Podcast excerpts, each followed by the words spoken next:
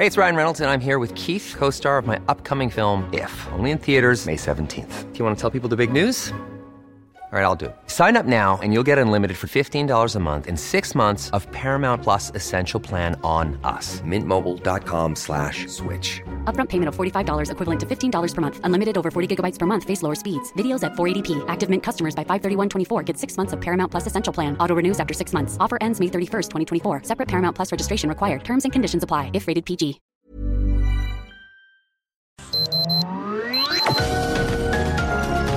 Heraldo Media Group presenta Sergio Sarmiento y Lupita Juárez. Información veraz y oportuna con un toque personal y humano. Por El Heraldo Radio, donde la H suena y ahora también se escucha.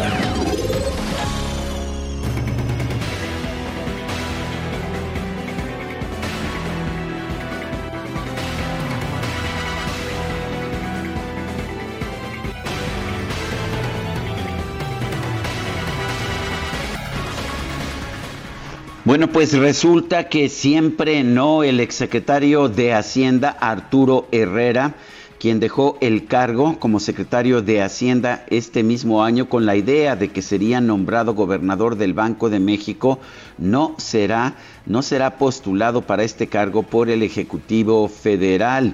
Eh, ayer se difundió la noticia de que Arturo Herrera ya no, ya no está siendo considerado por el presidente Andrés Manuel López Obrador para ser el próximo gobernador del Banco de México. Lo que, lo que se dijo originalmente lo dijo Ricardo Monreal, coordinador de Morena, en el Senado, señaló que, pues no, que ya no que ya ha retirado la candidatura el presidente Andrés Manuel López Obrador, la candidatura que se encontraba en el Senado. Por otra parte, el propio Arturo Herrera, quien actualmente está trabajando como profesor visitante en el Colegio de México, dijo que efectivamente hace una semana el presidente le informó que ya no está siendo considerado como posible gobernador del Banco de México. Esto querría decir que el presidente le informó tres meses después de que retiró su candidatura del Senado, ya que Ricardo Monreal dice que esto ocurrió el pasado mes de agosto. Y bueno, pues esto ha generado, ha generado una gran confusión en los mercados cambiarios y financieros. Ayer, no sé si por manera de forma coincidente o si eh, de una manera pues que era reflejo de esta información, el peso mexicano eh, siguió cayendo en los mercados internacionales, rebasó los 21 pesos por dólar. Este próximo 31 de diciembre va a concluir el mandato legal de Alejandro Díaz de León como gobernador del Banco de México.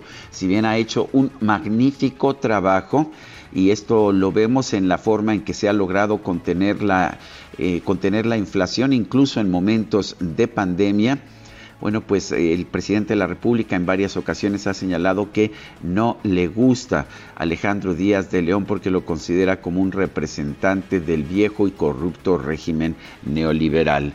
Son las 7 de la mañana con 3 minutos, 7 con 3.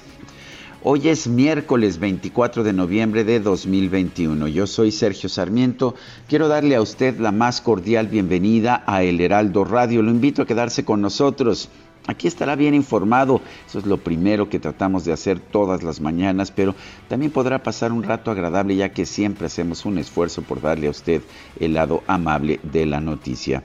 Guadalupe Juárez, ¿cómo estás? ¿Qué nos tienes esta mañana? Hola, ¿qué tal? Sergio Sarmiento, qué gusto saludarte. Buenos días, amigos. Bienvenidos a la información. Pues les tengo, les tengo una nota también relevante. Con 92 votos a favor, el Senado de la República eligió a Loreta Ortiz como nueva ministra de la Suprema Corte. Como ustedes saben, el día de ayer sucedió y bueno, en una sola ronda de votación Ortiz logró obtener el respaldo de las dos terceras partes de los 114 senadores presentes en la sesión. México gana hoy porque con la ministra pues tiene los elementos suficientes para la independencia y la autonomía en el ejercicio de la magistratura constitucional. México obtiene eh, cuatro ministras en el Tribunal Constitucional Felicito a la ministra, felicito a quien la hemos elegido y felicito a México porque hoy da un salto cuántico en materia de igualdad. Esto fue lo que dijo, son las palabras de la ministra en retiro y presidenta del Senado, por cierto, Olga Sánchez Cordero, durante la toma de protesta de Ortiz. El Loreto Ortiz tomará posesión el próximo 12 de diciembre en sustitución del el ministro Fernando Franco que concluye su periodo de 15 años precisamente en, este, en esta posición. Bueno, y en otro tema, el Instituto Nacional de Transparencia, Acceso a la Información y Protección de Datos Personales, el INAI, señaló que está preparando una controversia constitucional que someterá a la Suprema Corte de Justicia contra el acuerdo del presidente de la República que establece que los proyectos y obras de infraestructura del gobierno serán considerados de interés público y seguridad nacional. El INAI informó que tras analizar los alcances del acuerdo, el Pleno del Instituto determinó ejercer este control constitucional con el cual buscará evitar que las dependencias y entidades de la Administración Pública Federal reserven por razones de seguridad nacional de manera generalizada y anticipada la información relacionada con los proyectos y obras que el gobierno lleva a cabo. Esto dijo porque se advierte una posible transgresión al artículo sexto de la Constitución, en tanto que la seguridad nacional es un presupuesto de reserva de la información de acuerdo con el artículo 113 de la Ley General de Transparencia y Acceso a la Información Pública. Se corre el riesgo, dice el INAI, de que los sujetos obligados de generar la información de estos proyectos puedan pretender reservar la información con base en el acuerdo, lo cual vulneraría el derecho de acceso a la información. Son las 7 de la mañana con 6 minutos.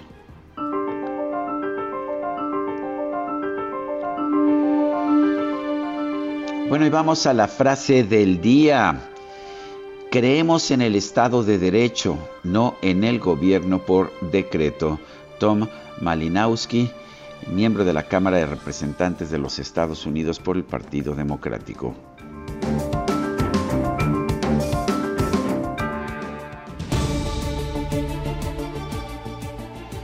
Las preguntas. Ayer preguntábamos, ¿deben las obras de la cuarta transformación ser consideradas de interés público y seguridad nacional? Nos dijo que sí el 7.8%, que no 91.1%, quién sabe 1.1%. Recibimos 11.789 participaciones. La que sigue, por favor. Claro que sí, mi queridísimo operador DJ Kike. La pregunta de esta mañana que ya coloqué en mi cuenta personal de Twitter, arroba Sergio Sarmiento, es la siguiente. ¿Está buscando el presidente debilitar la autonomía de Banjico? Nos dice que sí el 93.2%, que no 3.3%, no sabemos. 3.5%. En 29 minutos hemos recibido 1.152 votos. Las destacadas del Heraldo de México.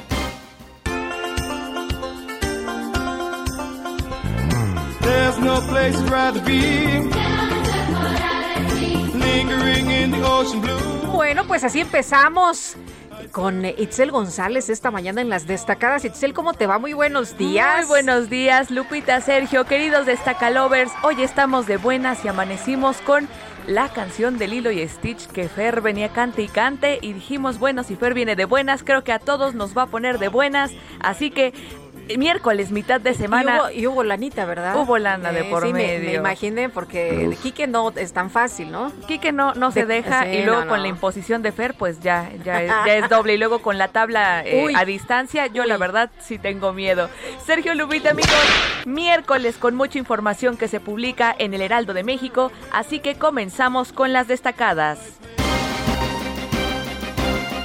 En primera plana, sector hotelero abren inversión para ruta del tren. Fonatur busca inversionistas que dispongan de entre 2 y 3 mil millones de pesos para desarrollar entre 19 y 22 hoteles de 2 mil habitaciones a lo largo del tren Maya.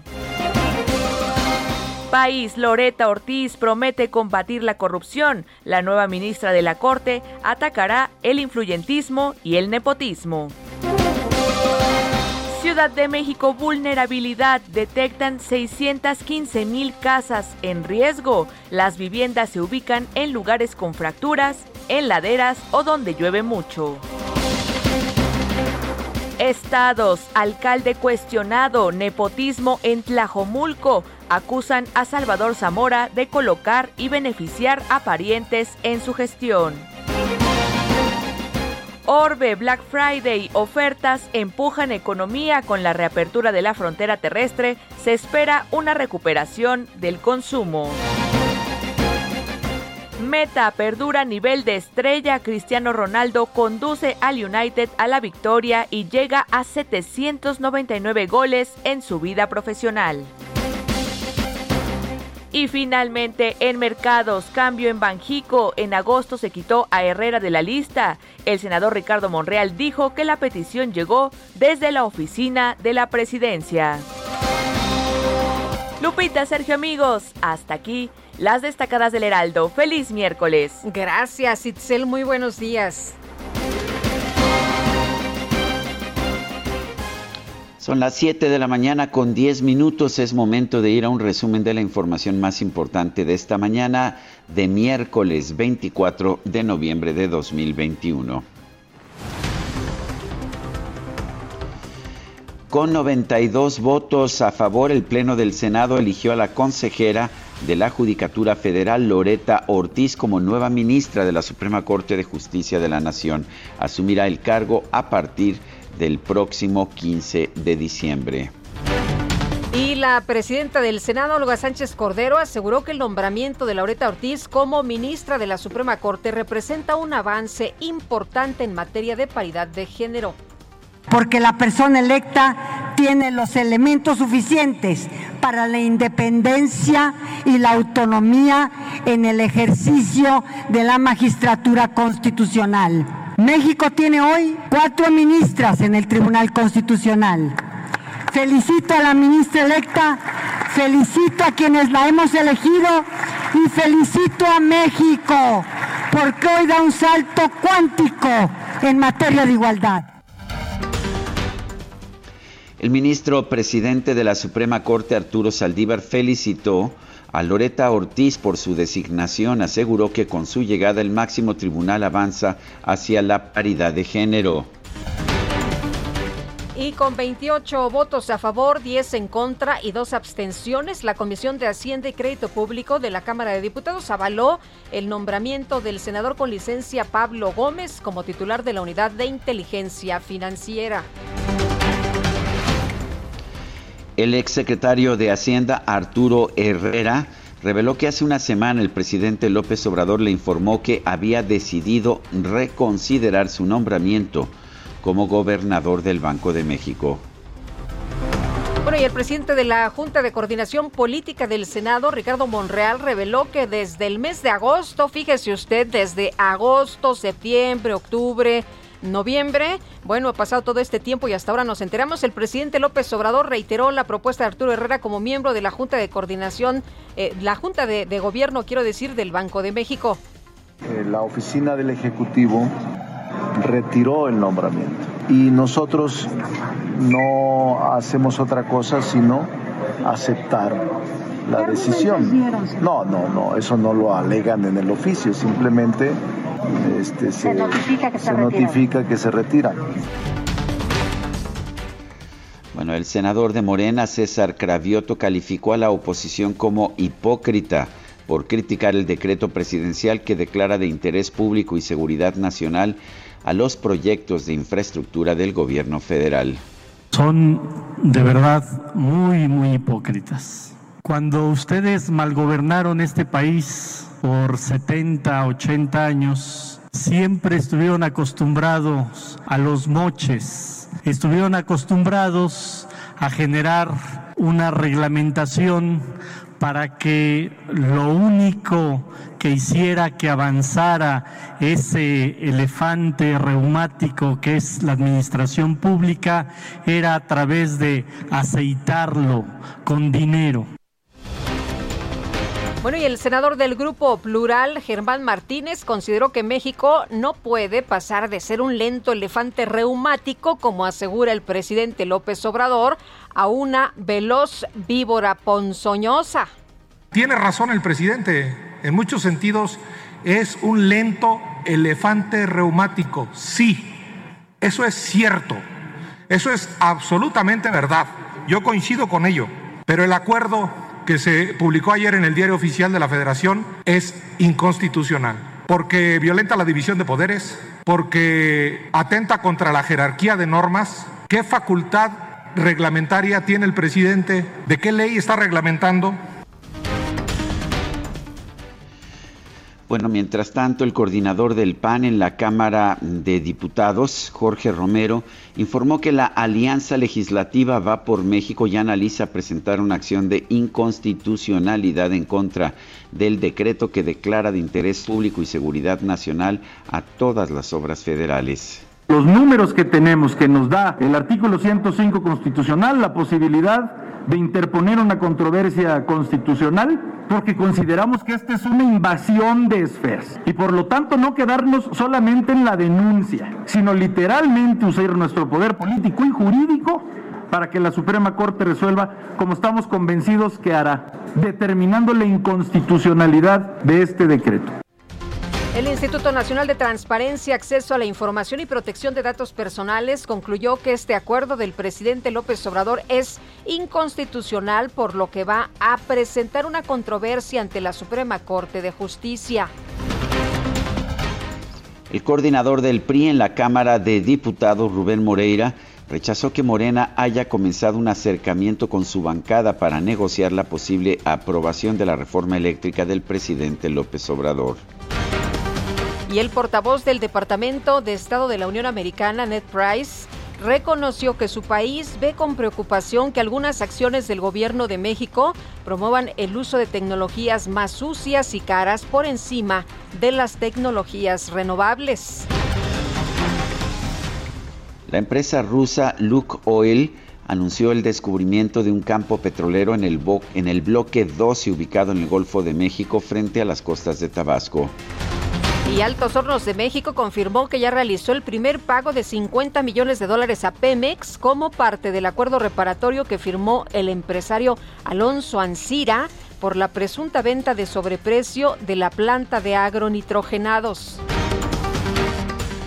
La defensa del exdirector de Pemex, Emilio Lozoya, presentó un recurso de apelación en contra de la medida cautelar de prisión preventiva justificada que le fue dictada al exfuncionario por el caso de agronitrogenados. Y el consultor jurídico de la Cancillería, Alejandro Celorio, aseguró que los fabricantes de armas de los Estados Unidos buscan detener el litigio en su contra antes de la etapa de pruebas porque tendrían que explicar la ruta que siguen sus armas hacia nuestro país. La Secretaría de Seguridad Pública de Zacatecas informó que este martes fueron encontrados ocho cuerpos colgados en puentes y árboles del municipio de Fresnillo. Ya se volvió costumbre, ¿no? Pues sí, imagínate nada más el otro día 10 y ahora esto que nos platica Sergio, ocho cuerpos más. Hoy va el presidente de la República, va a llevar a cabo la mesa de seguridad a cabo desde Zacatecas, así que vamos a estar muy pendientes pues de qué es lo que ocurre, ¿no? ¿Qué acuerdos se llegan para pues darle un poco de paz a esta entidad? Y la Secretaría de la Defensa Nacional activó el plan DN3E en los municipios de Misantla y San Rafael, Veracruz, por las inundaciones y desbordamientos de ríos que dejaron las recientes lluvias en el sur y el centro del estado. Durante la conmemoración del Día de la Armada de México, el presidente López Obrador reconoció que el trabajo del secretario de Marina Rafael Ojeda y del titular de la Defensa Nacional Luis Crescencio Sandoval le aligeran su carga de responsabilidad. Dos ciudadanos ejemplares que me ayudan mucho en la responsabilidad que tengo, me alivian, me aligeran la carga de responsabilidad para no fallarle al pueblo de México, para seguir eh, manteniendo nuestra convicción de no mentir, de no robar y de no traicionar al pueblo de México.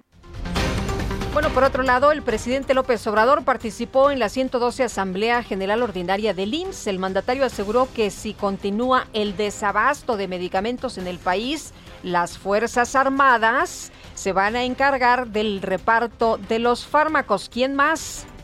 ¿Cómo logramos la distribución de las vacunas? Se creó un mecanismo de distribución, de logística, con el apoyo de las Fuerzas Armadas. Si es necesario, de esa misma manera vamos a distribuir los medicamentos y no van a faltar los medicamentos. Van a estar en las unidades médicas, en los centros de salud, en los hospitales. Todos los medicamentos. Ese es un compromiso.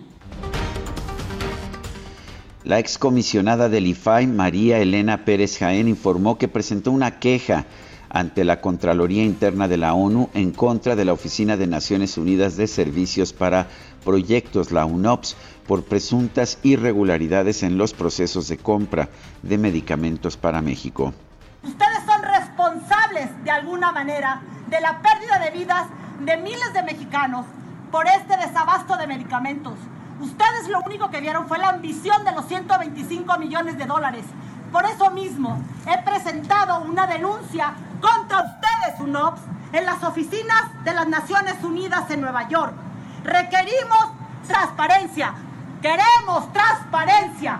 Queremos transparencia. Queremos transparencia.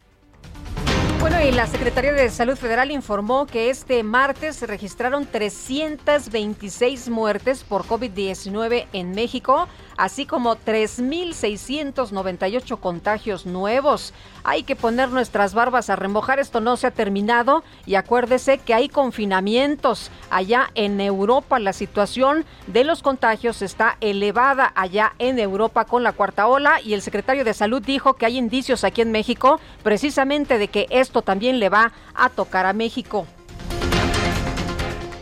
La Organización Mundial de la Salud advirtió que si Europa continúa con la tendencia actual de aumento de casos de COVID-19, para marzo de 2022 se podrían registrar 700 mil muertes adicionales en esa región. Hijo, qué locura, 700 mil muertos más por COVID. ¡Qué barbaridad! El gobierno de Israel informó que este martes comenzó su campaña de vacunación contra COVID-19 para niños de entre 5 y 11 años. Y en la información deportiva, el Manchester United logró su clasificación a los octavos de final de la UEFA Champions League al imponerse al Villarreal por marcador de 2 a 0. ¡Sí! Bueno, qué entusiasmo. Y el mexicano Julio Urias de los Dodgers de Los Ángeles fue incluido en el segundo equipo All Stars de las grandes ligas del béisbol.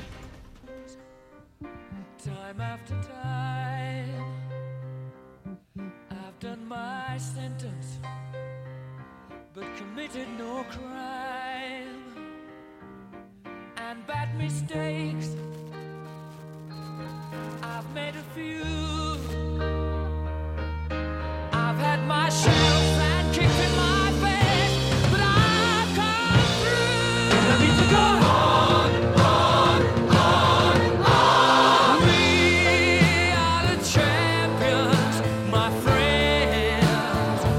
Are the Champions interpreta el grupo Queen y la voz de un extraordinario Freddie Mercury, uno de los artistas, uno de los cantantes más importantes de los años 80 y 90. Nació con el nombre de Farouk Bulsara en Zanzíbar y bueno, se convirtió en Freddie Mercury con la banda de rock Queen. Falleció, falleció el 24 de noviembre de 1991. Eh, fue por causa de una bronconeumonía por complicaciones del SIDA que tenía.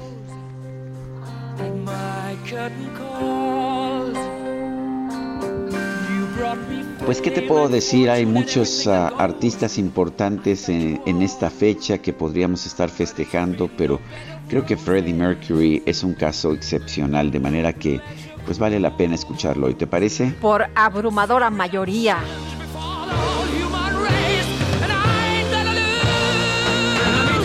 Nosotros damos una pausa y lo dejamos con We Are the Champions, Queen y Freddie Mercury.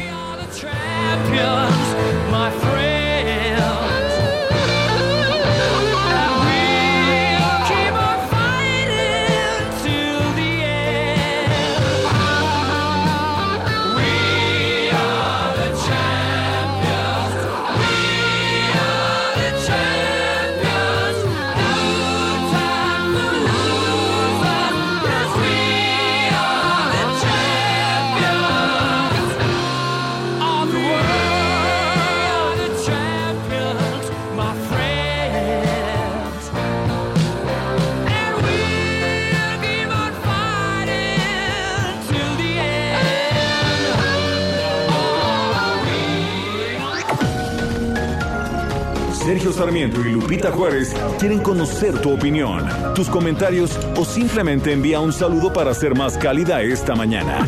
Envía tus mensajes al WhatsApp 5520 109647.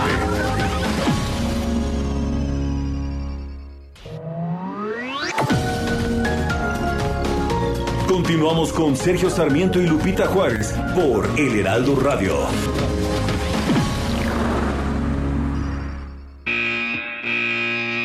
Los domis de choque revelan el daño que puedes sufrir al chocar en un auto.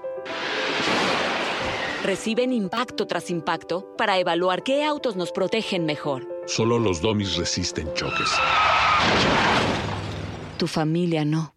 ¿Sabías que en México se vendieron más de un millón y medio de autos de baja seguridad entre 2015 y 2020? Con autos más seguros y mejor información para los consumidores, se evitarían más de 5.000 muertes cada año. Exijamos autos más seguros para México. Infórmate en www.quetanseguroestuauto.org.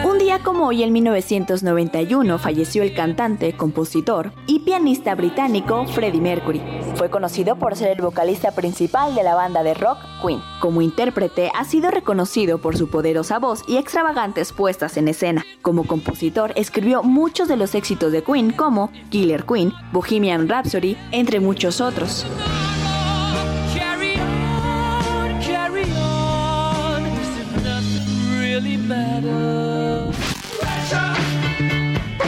Además de la actividad con la banda, en los años 80 lanzó su carrera como solista que le llevó a publicar dos discos. Uno de ellos fue Barcelona, en colaboración con la soprano española Montserrat Caballé. El sencillo homónimo fue la canción oficial de los Juegos Olímpicos de Barcelona 1992. Murió de una bronconeumonía complicada por el SIDA, solo un día después de comunicar oficialmente que padecía esta enfermedad. En 2006, la revista Time Asia lo nombró como uno de los héroes asiáticos más influyentes de los últimos años. En 2008, la revista estadounidense Rolling Stone lo colocó en el puesto 18 en su lista de los 100 mejores cantantes de todos los tiempos, mientras que la revista británica Classic Rock al año siguiente lo consideró el mejor cantante de rock de la historia.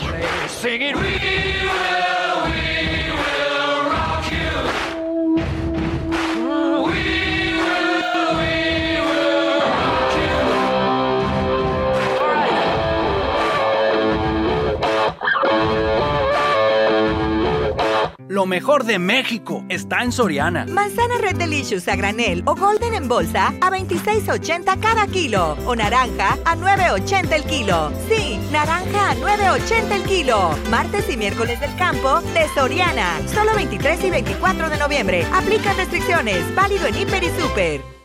Tonight I'm gonna have myself a real good time. I feel alive.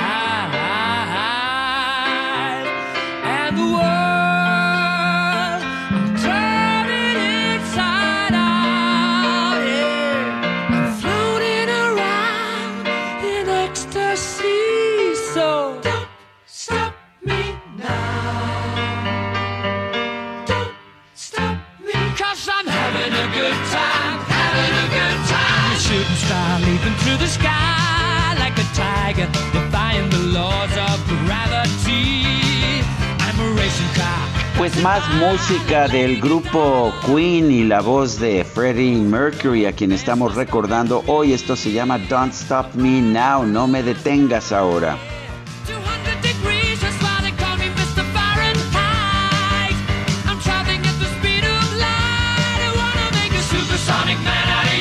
No, hombre, así cualquiera se pone de buenas esta mañana.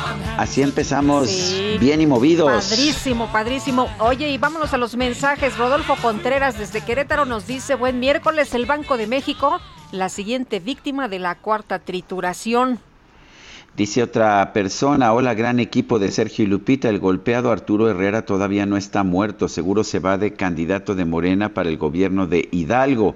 Así AMLO se quita la piedrita en el camino. Excelente día, Ernesto Carrillo Román de Atizapán de Zaragoza, Estado de México. Pues yo no sé si se vaya o no de candidato al Estado de Hidalgo. A mí lo que me preocupa es la posibilidad de que el Banco de México quede en manos de alguien que no tenga los conocimientos, de alguien que no tenga la independencia para ser gobernador del Banco de México. Pues sí es lo que más preocupa y el presidente Andrés Manuel López Obrador retiró esta propuesta, pero no lo hizo ayer, nos enteramos apenas ayer, pero de acuerdo con lo que se ha mencionado desde agosto ya se sabía que Arturo o ya sabía Arturo Herrera, exsecretario de Hacienda, pues que, que, lo, que lo retiraba, ¿no? De la Junta de, de, Gobierno del Banco de México. Y Raimundo Tenorio, profesor emérito del TEC de Monterrey, está con nosotros esta mañana vía telefónica. Y doctor, qué gusto saludarlo como siempre. ¿Cómo lee usted esto que ha ocurrido, esta decisión del presidente?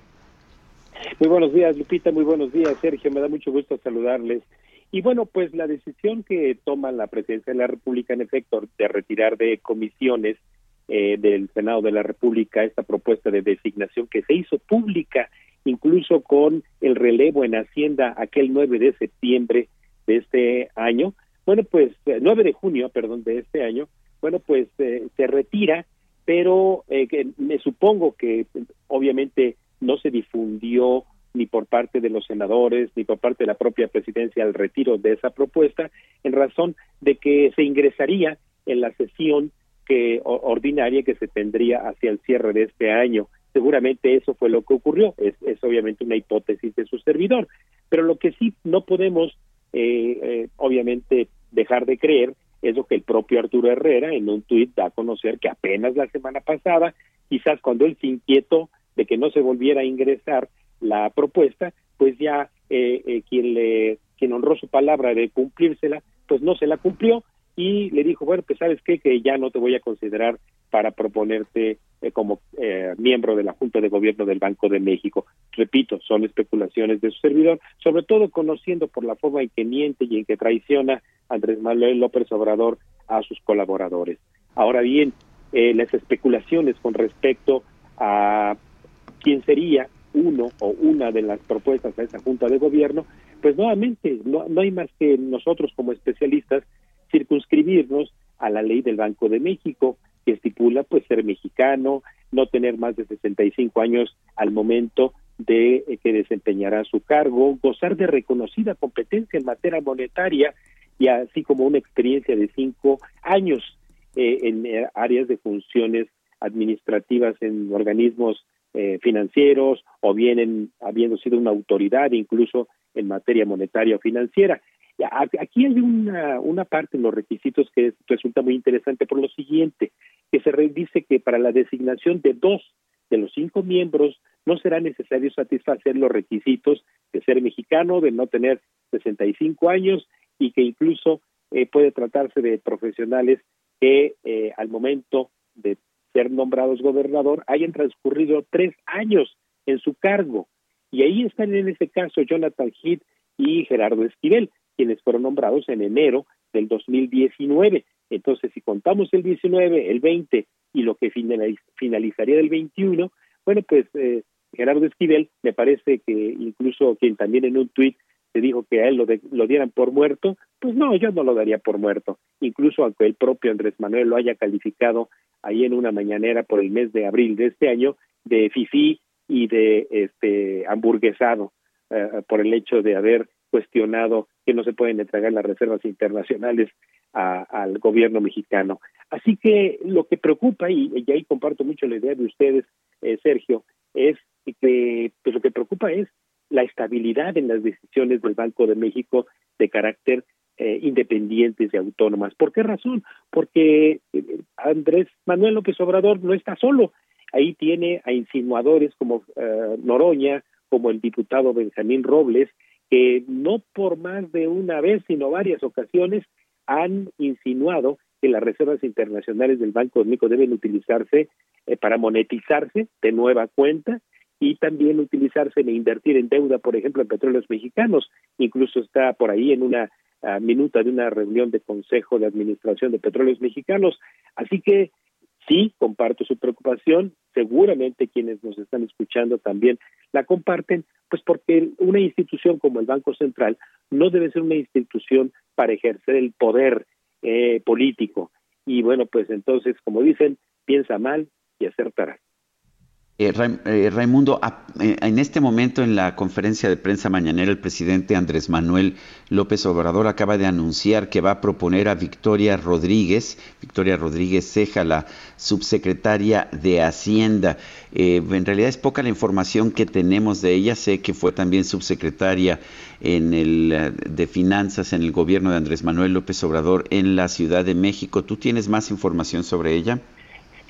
Pues no, no mucha, sobre todo justamente esto demuestra que su trayectoria eh, pública o privada pues es de escaso currículum y que en estos puestos de ser funcionario del Banco Central pues no se requiere aprender en el camino, no es cuestión de ser un aprendiz, sino de tener un respaldo no solo curricular en materia de grados, sino también de trayectoria en la toma de decisiones en áreas afines. Entonces, pues así sea esta señora de, escaso currículum en materia de experiencia, pues ya sabemos que Andrés Manuel es un violador serial de la Constitución y no sería esta la excepción. Lo que ocurre aquí es que sí, los mercados se empiezan a preocupar. ¿Por qué razón? Bueno, pues porque al ser fieles a la causa de un gobierno que incluso ya tendría, este, pues obviamente una mayoría, al menos en las designaciones que se han hecho en el Banco Central, solamente la señora Irene Espinosa quedaría ahí solita, de que no fue al menos designada por Andrés Manuel. Me parece que eh, figuras eh, como Jonathan Heath o Gerardo Esquivel, pues darían un poco de mayor tranquilidad, pero no va a ser así.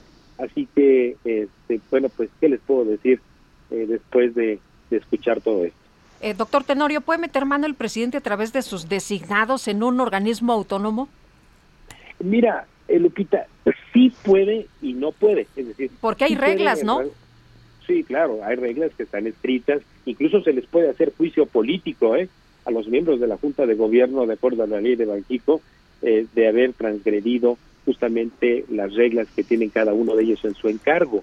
Eh, aquí lo que ocurre es de que la Junta de Gobierno del Banco de México, al ya tener una mayoría absoluta, ahí nada más por lo visto en las minutas de Banco México entre Galia Borja, Gerardo Esquivel eh, y eventualmente esta señora también que, entrara a la Junta de Gobierno, que yo considero a Jonathan Heath eh, un hombre más independiente, al igual que Irene Espinosa, pues ya una mayoría de tres a dos podría eventualmente eh, pues favorecer por ahí el poder político de Andrés Manuel para que, por ejemplo, las reservas internacionales se utilizaran para financiar parte de la deuda de petróleos mexicanos, cosa que no se puede hacer, eso lo podremos platicar en otra ocasión, porque las reservas internacionales no están en el edificio de 5 de mayo número 2, están depositadas en todo el mundo y tienen que ser altamente líquidas para garantizar las operaciones de comercio y financieras internacionales de México. Pero eso lo podríamos platicar, repito, en otra ocasión. Pero lo que sí es de que sí, sí podrían meter mano, desde luego, porque la lealtad cuenta más que el conocimiento y la independencia. Doctor, muchas gracias como siempre, que tenga buen día.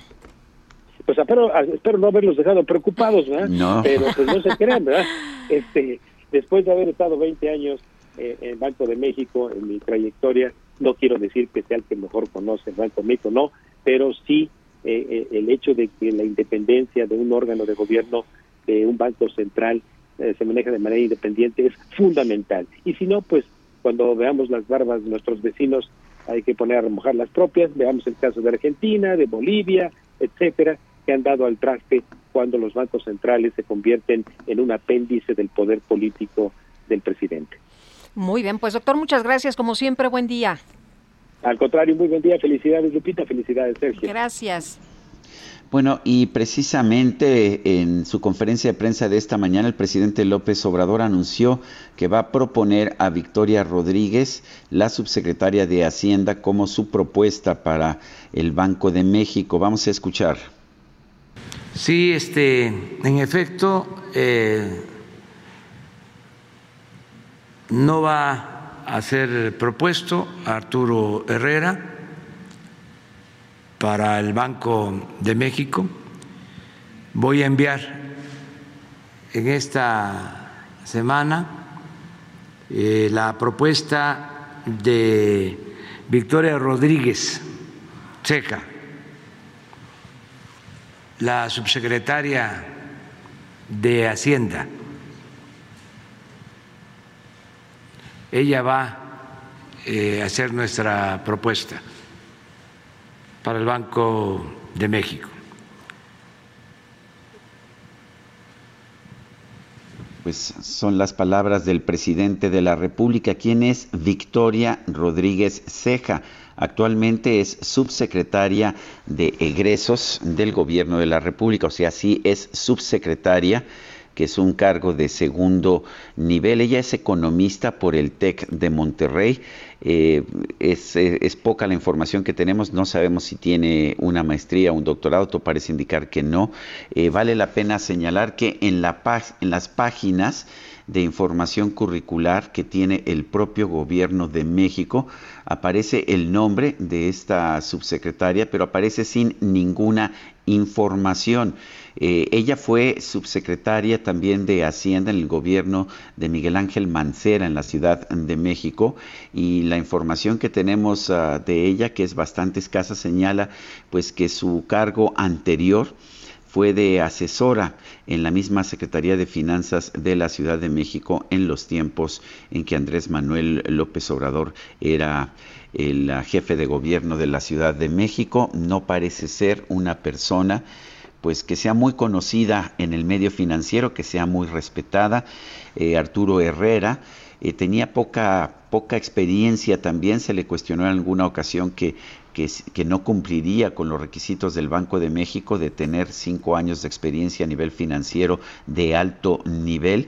En el caso de Victoria Rodríguez Ceja será pues más complicado, nunca ha sido secretaria de Hacienda eh, y pues es virtualmente desconocida en los medios financieros. Son las 7 de la mañana con 46 minutos. Adelante, Guadalupe. Bueno, pues este martes el Senado eligió a Loreta Ortiz como nueva ministra de la Suprema Corte de Justicia de la Nación. Alejandra Reynoso, vicepresidenta de la mesa directiva del Senado, gracias por platicar con nosotros. Y bueno, escuchábamos a la eh, doctora Olga Sánchez Cordero decir que México ganaba, ¿no? Porque, bueno, pues llegaba precisamente esta mujer que se daba un salto cuántico en materia de igualdad. Eh, senadora, ¿piensas lo mismo? Hola, ¿qué tal Lupita? Muy buenos días, buenos días Sergio. Me parece que es importante eh, en la Suprema Corte pues que llegue una mujer más, es decir, si bien son 11 ministros quienes la componen, esta sería la cuarta la cuarta ministra y, y sí, yo sí creo que el país y la Suprema Corte eh, van avanzando en lo que ha sido para todas, creo, desde la legislatura importante el poder lograr la, igualdad de oportunidades y de que se tenga acceso a la toma de decisiones con, eh, eh, con mujeres. El, ah, había una había una terna. Eh, ¿por, qué, ¿Por qué se decidieron por Loreta Ortiz, habiendo pues otra mujer y estando también el maestro Bernardo Batis de una muy amplia trayectoria? Sí, a ver, la, la doctora Loreta, pues sabemos, era la tercera ocasión que, que era postulada eh, que desde el principio, la primera ocasión que, fue postulada en la terna, eh, sí mostró experiencia, si bien no en el Poder Judicial, sí en el derecho internacional y en lo que ahorita para mí sí considero muy importante en la interpretación y, y en las definiciones que están tomando en el país, donde pues claramente algunas decisiones no están alineadas a los compromisos internacionales que tiene nuestro país el perfil de la doctora Loreta, yo estoy convencida que, que, le, abona al Poder Judicial. No todos tienen que tener una carrera. Aquí yo siempre he cuestionado cómo pedimos la experiencia si no se da la oportunidad en determinado momento de que puedan acceder a, estos espacios, ¿no? Entonces, eh, eh, considero que el perfil de la doctora Loreta y, además en las exposiciones, yo algo que decía, había sido muy consistente en, en, las tres ocasiones que fue postulada, ella misma hizo también una tarea importante de diálogo con, con las senadoras, con los senadores, y, y creo que esa fue no, no llega en automático, sino tuvo que haber una labor también de su parte eh, eh, de convencimiento para poder lograrse la electa. Em, Alejandra, se ha mencionado la cercanía no solo de la doctora Ortiz, sino de la terna en general propuesta eh, eh, precisamente por el presidente. Eh, se ha mencionado la cercanía. ¿Preocupa que las decisiones de la doctora Ortiz pudieran pues tener alguna relación con lo que quiere el presidente? Yo creo que la preocupación va a ser permanente, porque si recordamos, las tres ternas que se han enviado en esta administración han tenido cercanía. Lo que nosotros insistimos es la independencia del Poder Judicial, que se tomen las decisiones y que confiamos en las personas, ¿no? Se tiene que confiar en determinado momento y, ponerle eh, eh, este margen de, confianza, porque si solo basáramos nuestras decisiones en cercanía, no habríamos ele eh, no, no, no hubiéramos podido elegir a los últimos o las últimas ministras, ¿no? La ministra Margarita Ríos Farjat, la ministra Yasmín Esquivel, este, e, entonces yo considero, y las reglas también hay que decirlo, las reglas del juego, la, la propuesta del presidente, si se rechaza esta terna, envía otra, y, y como lo hemos visto también, eh, eh, eh, con, con el presidente López Obrador, pues no le gustan los independientes, ¿no? Entonces lo que tenemos que buscar es dentro de lo que nos está enviando, quién podría y comprometerse con esta independencia de poderes y con las decisiones que, sean eh, eh, con un criterio objetivo y esperemos que la doctora Loreta actúe de esa forma. Muy bien. Pues, eh, senadora, muchas gracias por conversar con nosotros. Buenos días. Buenos días, Lupita. buenos días. Alejandra Reynoso, vicepresidenta de la mesa directiva del Senado. Son las 7 con 51. En Soriana, la Navidad es muy de nosotros. Lleva carne molida de res especial 80-20 a solo 84.90 el kilo y aprovecha pollo entero a solo 37.90 el kilo. Soriana, la de todos los mexicanos. Solo 23 y 24 de noviembre. Aplica restricciones. Aplica en Hiper y Super. La Comisión de Hacienda y Crédito Público de la Cámara de Diputados ratificó el nombramiento de Pablo Gómez como titular de la Unidad de Inteligencia Financiera, la UIF, luego de la salida de Santiago Nieto. Elia Castillo nos tiene la información. Elia, adelante.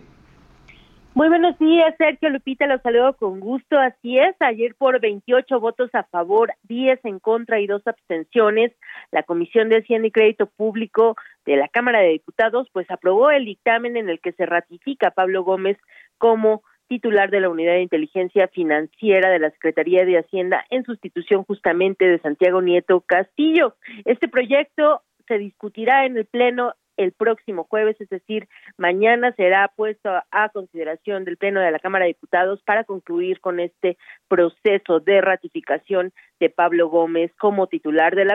Te comento que la, oposición PAN, PRI, PRD y Movimiento Ciudadano votaron en contra de este dictamen toda vez que consideraron que Gómez Álvarez no cuenta con el perfil técnico que requiere el cargo. Eh, en tanto, el bloque López Obradorista de Morena, PT, y Partido Verde Ecologista de México pues avalaron el nombramiento del exdiputado federal y expresidente de la sección instructora de la Cámara de Diputados, que durante su comparecencia, que duró cerca de dos horas, pues aseguró, bueno, primero aclaró que dentro de las facultades de la UIF no es el ser ministerio público ni una entidad para el ejercicio de la acción penal. Señaló que las atribuciones que le ha dado eh, que se le han dado a la UIF desde el Congreso pues son extraordinarias y aseguró aseguró que no será un instrumento un instrumento político eh, el, esta dependencia en contra de ningún partido de ningún político de ningún eh, de, ningún opositor.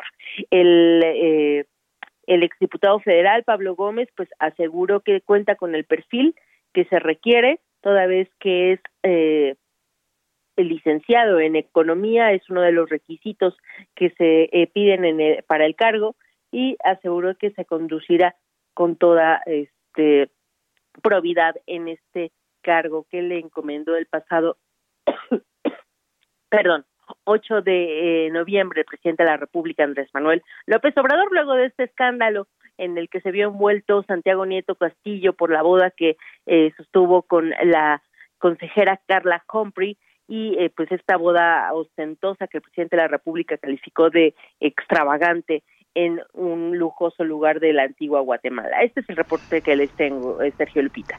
Gracias, Elia Castillo. Son las 7 con 54 minutos. Vamos a una pausa y regresamos.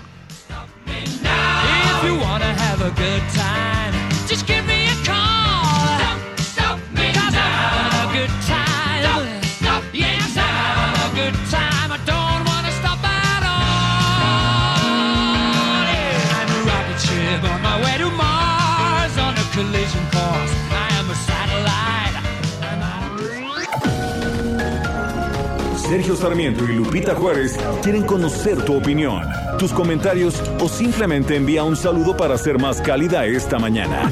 Envía tus mensajes al WhatsApp 5520 109647.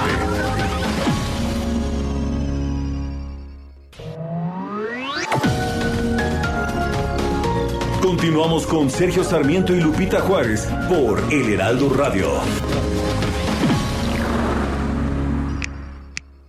She keeps a Moet Chandon in a pretty cabinet. Let them eat cake, she says, just like Marie Antoinette. A building remedy for Khrushchev and Kennedy. At any time, an invitation you can't decline. Caviar and cigarettes, well versed in etiquette, extraordinarily nice. She's a killer queen, bad agility.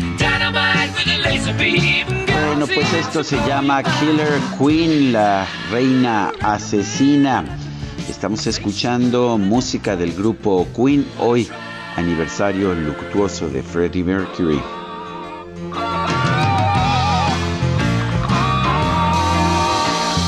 Bueno, y vámonos ahora hasta Veracruz. Saludos a nuestros amigos por allá en Coatzacoalcos, Veracruz, rinconcito donde hacen sonido las olas del mar. Ay, qué bonito.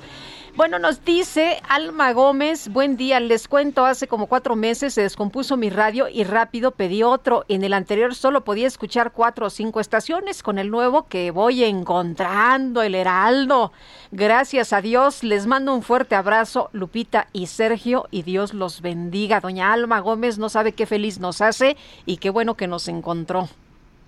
Dice otra persona, Carlos Pratt, gracias por poner al gran maestro Mercury, me han traído gratos recuerdos. Con respecto al Banco de México, el señor de Palacio Nacional prefiere 90% de honestidad y 10% de capacidad. Esto último se traducirá en un banco central 90% mal administrado y un peso con al menos 10% de menor valor. Es lo que nos pregunta Carlos Pratt desde Tucson, Arizona. Y nos dice otra persona, buenos días, Sergio Lupita, el decretazo de López me hace recordar el personaje de la película La Ley de Herodes, cuando cambia la constitución en San Pedro de los Aguaros. Un fuerte abrazo. Francisco, 1955. El INEGI, de hecho, dio a conocer información esta mañana sobre el Índice Nacional de Precios al Consumidor en la primera quincena de noviembre de 2021 y bueno, pues preocupa, el incremento quincenal fue de 0.69% y el resultado es una inflación anual de 7.05%, 7.05%, una de las más altas de los últimos 20 años. Eh, también ah, vale la pena señalar que da a conocer el INEGI los indicadores de las empresas de construcción. Hay un ligero repunte en la, en la construcción en septiembre, pero sigue muy por debajo que antes de la pandemia o antes del inicio de la cuarta transformación. Son las 8 de la mañana con 3 minutos. El pronóstico del tiempo. Sergio Sarmiento y Lupita Juárez. Vamos con Berenice Peláez, meteoróloga del Servicio Meteorológico Nacional de la Conagua. Adelante, Berenice. Buenos días, Lupita y Sergio. Los saludo con gusto y les informo que este día la corriente en chorro subtropical va a permanecer sobre el noroeste del país, produciendo lluvias con chubascos, vientos fuertes y descenso de temperatura sobre esta región, además de condiciones para la caída de agua-nieve o nieve en las sierras de Sonora y Chihuahua. Por otra parte, una línea seca se extenderá sobre el norte de Coahuila, originando rachas de viento de 50 a 70 kilómetros por hora en Coahuila, Nuevo León y Tamaulipas.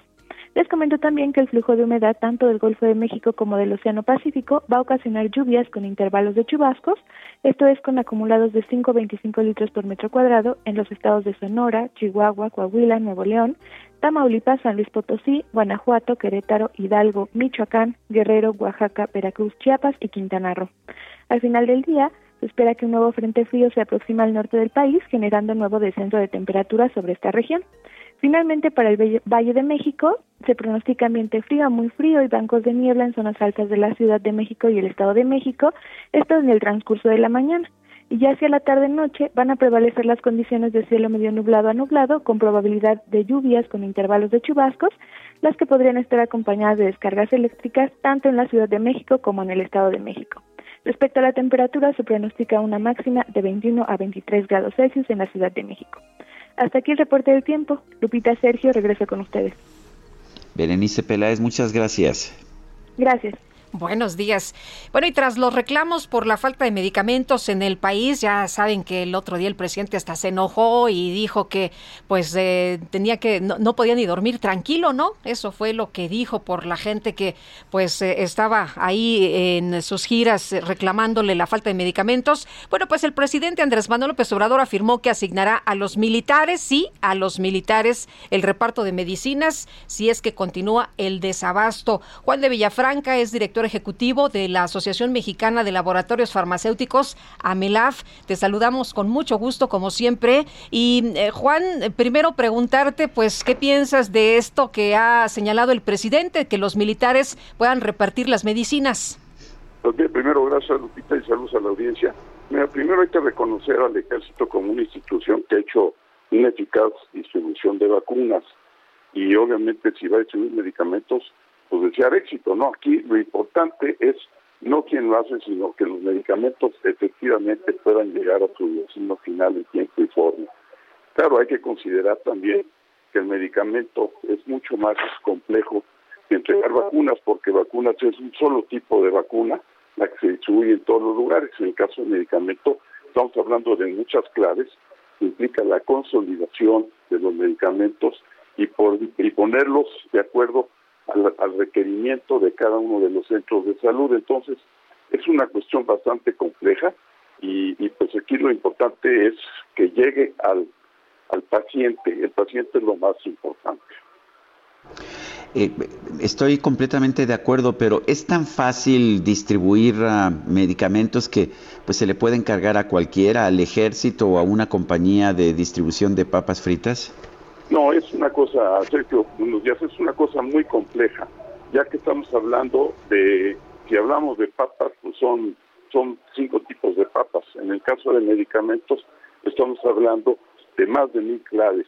Y estas claves, pues, este, lo hacen mucho más complejo, además de que se tiene que garantizar la trazabilidad. Entonces, sí se requiere de un, un distribuidor especializado. Y esto es una cuestión que sucede en todo el mundo y no podemos improvisar, porque si improvisamos, entonces vamos a tener un desabasto y vamos a tener un desastre. Distribuidor especializado, ¿qué significa esto? ¿Cuáles son las características?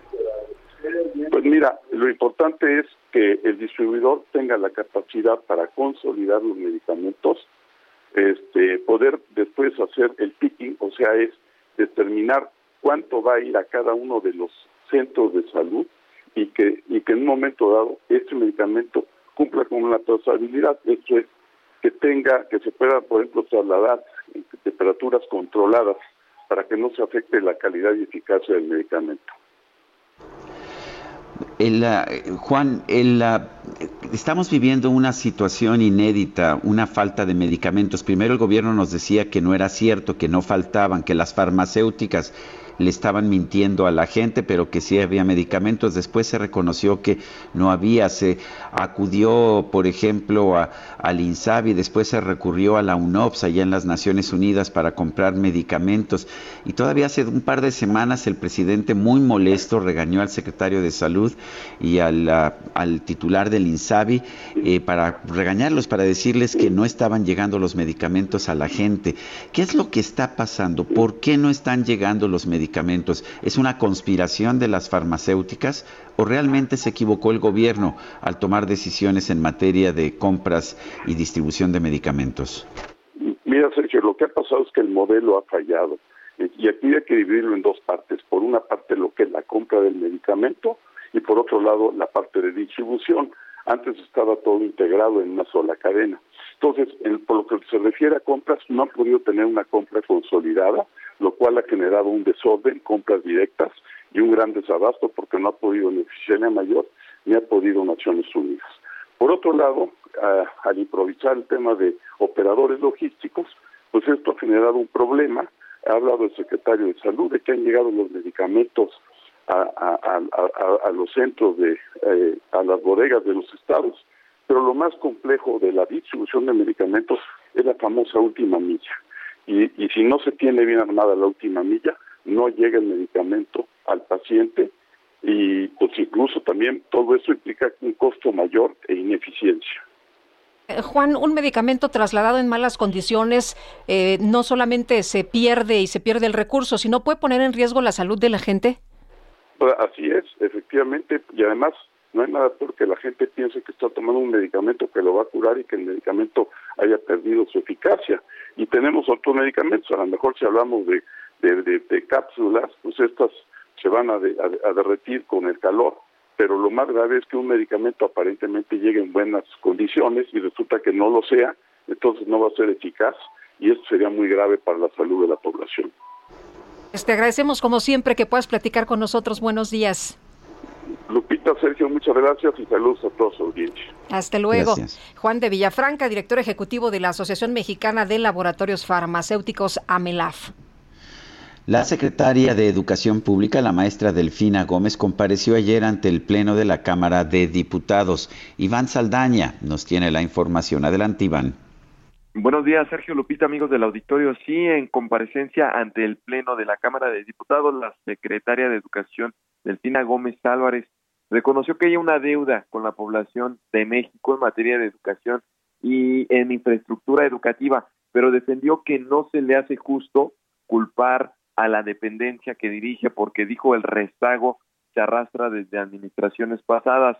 En sus palabras dijo, sí hay una sí hay esa deuda, pero yo sí quiero dejar claro que es una deuda que ya se venía arrastrando desde hace tiempo y que tampoco se me hace justo tratar de decir que ahorita se está dando esta desatención cuando se dio desde hace tiempo. Fue lo que dijo, lo dijo eh, Sergio Lupita en respuesta a cuestionamientos de la diputada del PRI, Cintia López Castro, que acusó a la SEP bajo la administración del presidente Andrés Manuel López Obrador eh, de que, pues dijo, le están quedando a deber a millones de estudiantes y maestros en el país y recriminó que si no se resuelve el problema, le dijo directamente a la, a la funcionaria, no considere lanzarse para la gubernatura del Estado de México en 2023.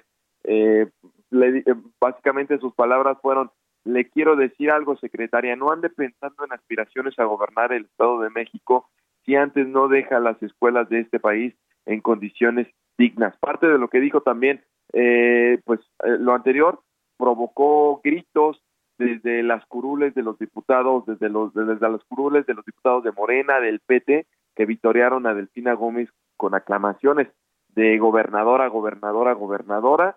Después, pues eh, concluyendo esta comparecencia, nos acercamos, preguntamos a la a la secretaria directamente si se, se está lanzando, se está candidateando para ser gobernadora, ella contestó que nada, nada de eso, ahorita mi intención es trabajar para la Secretaría de Educación Pública. Nada más por último, Sergio Lupita, entre otros de los temas que salieron a relucir en esta comparecencia fueron cuestionamientos sobre cuándo se va a vacunar a los niños, a, a los menores de edad contra el COVID-19 y también se les va a poner otra vacuna a los maestros. Eh, fueron tres millones de personal educativo que recibieron vacunas, varios de ellos recibieron eh, la, la vacuna Cancino, de la cual se habla ya se necesita un refuerzo desde la fecha en que se les aplicaron para el día de hoy. Ella textualmente contestó que no hay todo, que, que están abordándolo con, con, está en proceso con la Secretaría de Salud y si la Secretaría de Salud considera que es importante vacunar nuevamente a los maestros, no habrá duda de que será posible. De ahí en fuera no contestó sobre el tema eh, de la vacunación a los menores de edad y bien pues eh, defendió la política educativa eh, del presidente Andrés Manuel López Obrador, ya que compareció por el tercer informe de gobierno desde el presidente López Obrador. Sergio Lupita. Muy bien, gracias a Iván por esta información. Buenos días y la Barra Mexicana de Abogados calificó como ilegal el decreto del presidente López Obrador que se publicó en el diario oficial el día de ayer y que establece como seguridad nacional las obras prioritarias de su sexenio. Claudia De Buen, presidenta de la Barra Mexicana de Abogados, gracias por tomar nuestra llamada y preguntarte, el presidente dijo que era para evitar la burocracia, dijo que era para pues dar confianza a las instituciones. Eh, ¿Por qué ustedes lo califican de ilegal? Hola, muy buenos días. ¿Cómo estás? Buenos días. Lupita y Sergio, qué gusto saludarlos y saludar también al público. Bueno, porque es ilegal, porque es contra la Constitución, es ilegal y es inconveniente. Es, es una, un acuerdo en el cual este, se presta a muchas eh, suspicacias sobre si hay compadrazgos, amiguismos, a quienes se les van a entregar las obras. Hay, hay un oscurantismo total, no se va, como se están eh, haciendo de de, seguridad nacional, entonces no se va a entregar información sobre obras que son eh, hechas con el dinero de los, generado por los impuestos de los mexicanos. A mí me parece que, que, decir que son de interés público y seguridad nacional los proyectos del gobierno de México para no transparentar las cuentas, para no decir quiénes son los este, los proveedores, los que van a prestar los servicios, etcétera, bueno, pues afecta a toda la infraestructura, a todos los sectores de la infraestructura, comunicaciones, telecomunicaciones, aduanero, fronterizo, hidráulico, hídrico, medio ambiente, turístico, este, salud, vías férreas, ferrocarriles en todas sus modalidades, energético, puertos aéreos, o sea, todo eso se va a tener, se va a ocultar toda la información porque solamente se le van a dar cinco días a las entidades para que manifiesten y si no manifiestan dentro de los cinco días que yo pregunto quién puede tener la información suficiente para que en cinco días se pueda dar eh, una este, oposición o una consideración técnica profunda, pues no, nadie lo va a poder hacer. Claramente es una eh, especie de trampa para que pues, para que pasen directamente todas las obras del gobierno y qué confianza vamos a poder tener. Confiamos cuando hay transparencia. Cuando no hay transparencia, hay una absoluta desconfianza.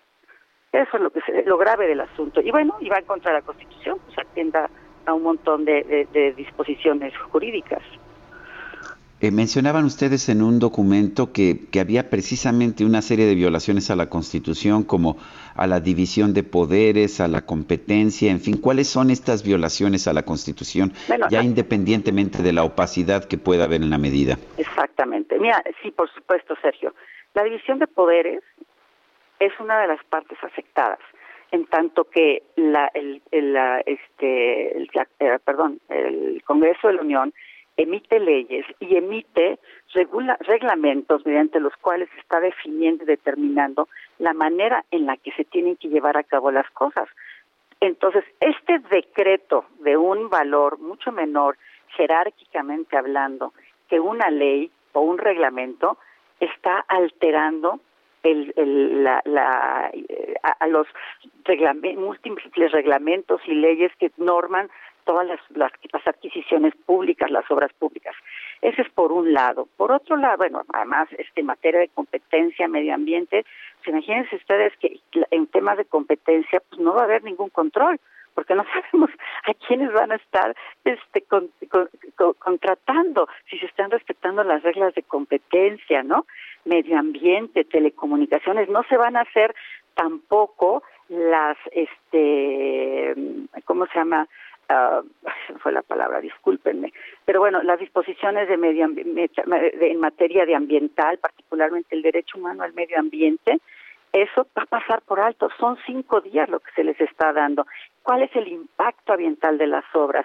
¿Cuáles son las disposiciones sobre un desarrollo sustentable? disposiciones en materia de debido proceso, se tiene que seguir la regulación que determinan las leyes y los reglamentos que la propia Constitución ordena. Por eso, si es inconstitucional, se pierde la materia de progresividad, es decir, estos los derechos tienen que ir avanzando, no en retroceso. Esto es un absoluto retroceso. Me estoy pensando en los años 60, 70, ¿no? Que, que bueno, todo, todas estas instituciones como el INAI, el, que eran el IFAI antes, etcétera, surgen justamente para dar certeza jurídica. Y hoy se ven afectadas con este decretazo como le han puesto, ¿no? Eh, Claudia, el INAI justamente informó que prepara una controversia constitucional ante la Suprema Corte en contra precisamente de este decreto. ¿Quién más puede interponer una controversia? Eh, interponer la, bueno, la controversia constitucional nada más la tienen ciertos sectores de la de la de la Federación, no la puede promover cualquiera, pero amparos en contra de esta resolución lo puede promover cualquier persona que se sienta afectada por esta de este decreto y de afectados pueden ser muchas de las personas que prestan servicios a gobierno que no las van a tomar en cuenta porque hay total opacidad en ese sentido. Entonces sí, esto se va a venir una cantidad de amparos y nuevamente la Suprema Corte de Justicia va a tener terminar resolviendo seguramente lo que corresponda, si es este, eh, inconstitucional o no es inconstitucional este decreto. Entonces sí, sí estamos ante una situación muy delicada en donde nuevamente por este tipo de resoluciones se está poniendo a trabajar el Poder Judicial y necesariamente, porque si se respeta desde un principio, el Poder Judicial no tiene por qué intervenir en, determinar si es o no constitucional.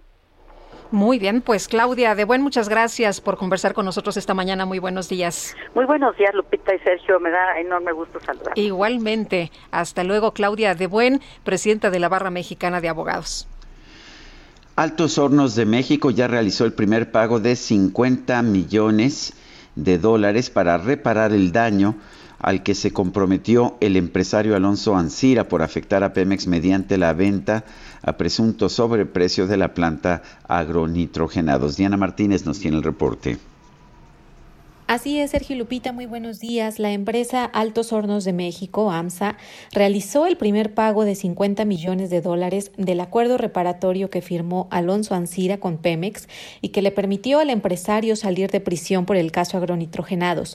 Aunque falta una semana para que concluya el plazo para que el dueño de AMSA cubra ese monto, este lunes hizo el primer depósito. Ancira se comprometió a pagar 216 millones 664 mil 40 dólares el pasado 19 de abril salió del reclusorio eh, norte. Eh, el empresario debe cubrir tres pagos y el plazo para el primero concluye el próximo 30 de noviembre. Un segundo pago debe realizarse a más tardar el 30 de noviembre de 2022 y el último en la misma fecha de 2023. El primero de diciembre está programada una audiencia en, en el Centro de Justicia eh, Penal Federal del Reclusorio Norte en la que se revisarán algunas cláusulas del acuerdo reparatorio. Sin embargo, pues es posible que esta eh, diligencia judicial ya no se lleve a cabo porque pues ya se realizó este primer depósito. Eh, si Ansira no paga, corre el riesgo de que se reactive su proceso penal por el delito de operaciones con recursos de procedencia ilícita conocido como lavado de dinero por el presunto daño causado a Pemex por la venta a sobreprecio de la planta chatarra. Bueno, gracias Diana Martínez por este reporte, este reporte. Entre el segundo trimestre del 2021 y el tercer trimestre del 2021, la pobreza laboral aumentó 0.9 por eh, puntos porcentuales a nivel nacional y pasó de 39.9% a 40.7%. Esto lo ha informado el Consejo Nacional de Evaluación de la Política de Desarrollo Social, Coneval, entre los factores que explican el aumento trimestral de la pobreza laboral se encuentra el aumento de las líneas de pobreza extrema por ingreso, que fue superior al incremento del ingreso real per cápita, el cual fue de 0. 8%, en específico en los ámbitos rural y urbano de las líneas de pobreza extrema por ingresos presentaron aumentos superiores a la inflación promedio del tercer trimestre del 2020 de 3.1% y 2.9% respectivamente, así que pues malas noticias, repunta la pobreza laboral y ha llegado al 40.7% de la población pues es, es, inquietante, es una de esas notas que, que, no deberíamos tener, pero que pues es la realidad. Son las 8 de la mañana con 24 minutos. Nuestro número de WhatsApp para que nos mande mensajes es el 55 20 10 96 47. Repito, 55 20 10 96 47. Guadalupe Juárez y Sergio Sarmiento estamos en el Heraldo Radio.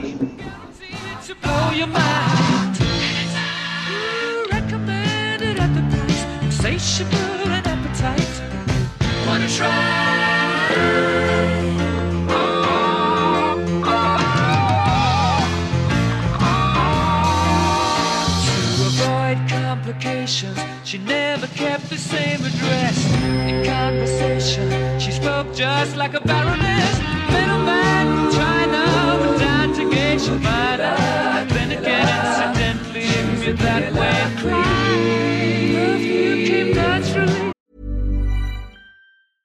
Hey, I'm Ryan Reynolds. Recently, I asked Mint Mobile's legal team if big wireless companies are allowed to raise prices due to inflation. They said yes. And then when I asked if raising prices technically violates those onerous two year contracts, they said, What the f are you talking about, you insane Hollywood ass? So to recap, we're cutting the price of Mint Unlimited from $30 a month to just $15 a month. Give it a try at mintmobile.com slash switch. $45 up front for three months plus taxes and fees. Promoting for new customers for limited time. Unlimited more than 40 gigabytes per month. Slows. Full terms at mintmobile.com.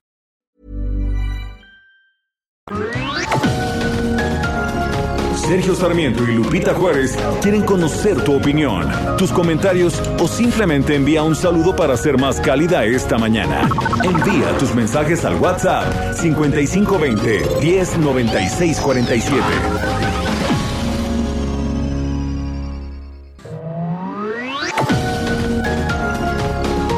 Continuamos con Sergio Sarmiento y Lupita Juárez por El Heraldo Radio.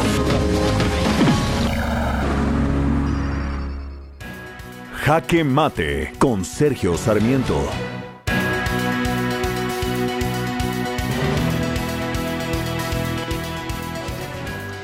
La autonomía del Banco de México no es solamente pues no es solamente una, un sueño bonito, un sueño que se cumple en muchos países del mundo que tienen un mejor nivel de desarrollo que el nuestro, como, como el Reino Unido, como los Estados Unidos. La autonomía del Banco de México es una disposición del artículo 28 de la Constitución que establece que el Estado tendrá un banco central que será autónomo en el ejercicio de sus funciones y en su administración y que tendrá el objetivo prioritario de procurar la estabilidad del poder adquisitivo de la moneda nacional. La autonomía del Banco de México no es garantía de que no se cometan errores en materia de política monetaria. Los hemos visto en el pasado. En el primer año de autonomía de 1994, de hecho, hubo una fuerte devaluación del peso y una gran turbulencia financiera en un momento en que el Banco de México todavía no aprendía a ser realmente autónomo. Pero preocupa, preocupa ahora que el Banco de México esté siendo objeto de ataques a su autonomía. Vale la pena señalar que, eh, que el Banco de México por ley debe ser encabezado por personas que tengan una gran experiencia en el sector financiero. No es el caso de la propuesta que está haciendo el presidente de la República, eh, quien está proponiendo a una subsecretaria de egresos eh, que podrá tener virtudes, Victoria Rodríguez Ceja, pero que tiene muy poca experiencia a nivel financiero y sobre todo no ha tenido nunca experiencia en el primer nivel de una institución como el Banco de México, un banco privado o la Secretaría de Hacienda. Por eso preocupa esta designación. Bien, podríamos pensar que Victoria Rodríguez Ceja nos sorprendería a todos y resultaría una gobernadora del Banco de México muy independiente.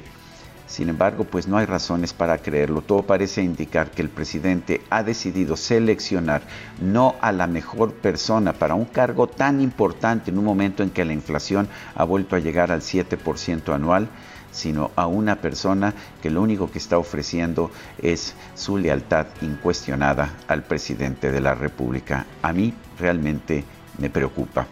Yo soy Sergio Sarmiento y lo invito a reflexionar.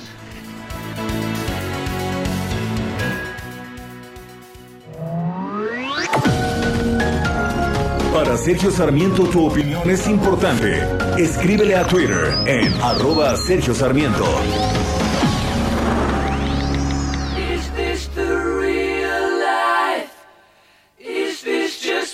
Just fantasy? Caught in a landslide, no escape from reality. Open your eyes, look up to the skies and see.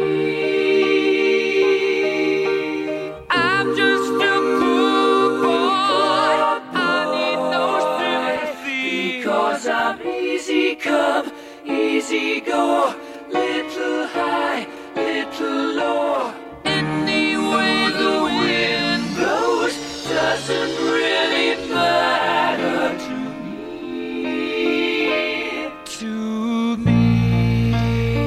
Bueno, pues esta no es solamente una canción Guadalupe, es una rapsodia.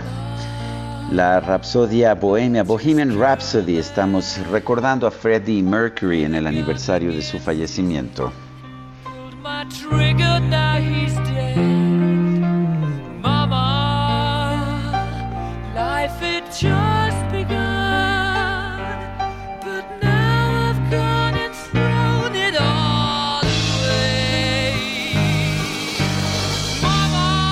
Bueno, aquí que ya la va a dejar completa para que la gente la pueda Sí, no, cantar. sí, ya, ya me di cuenta, pero tenemos, tenemos otros Sí, tenemos compromisos más cuando son las 8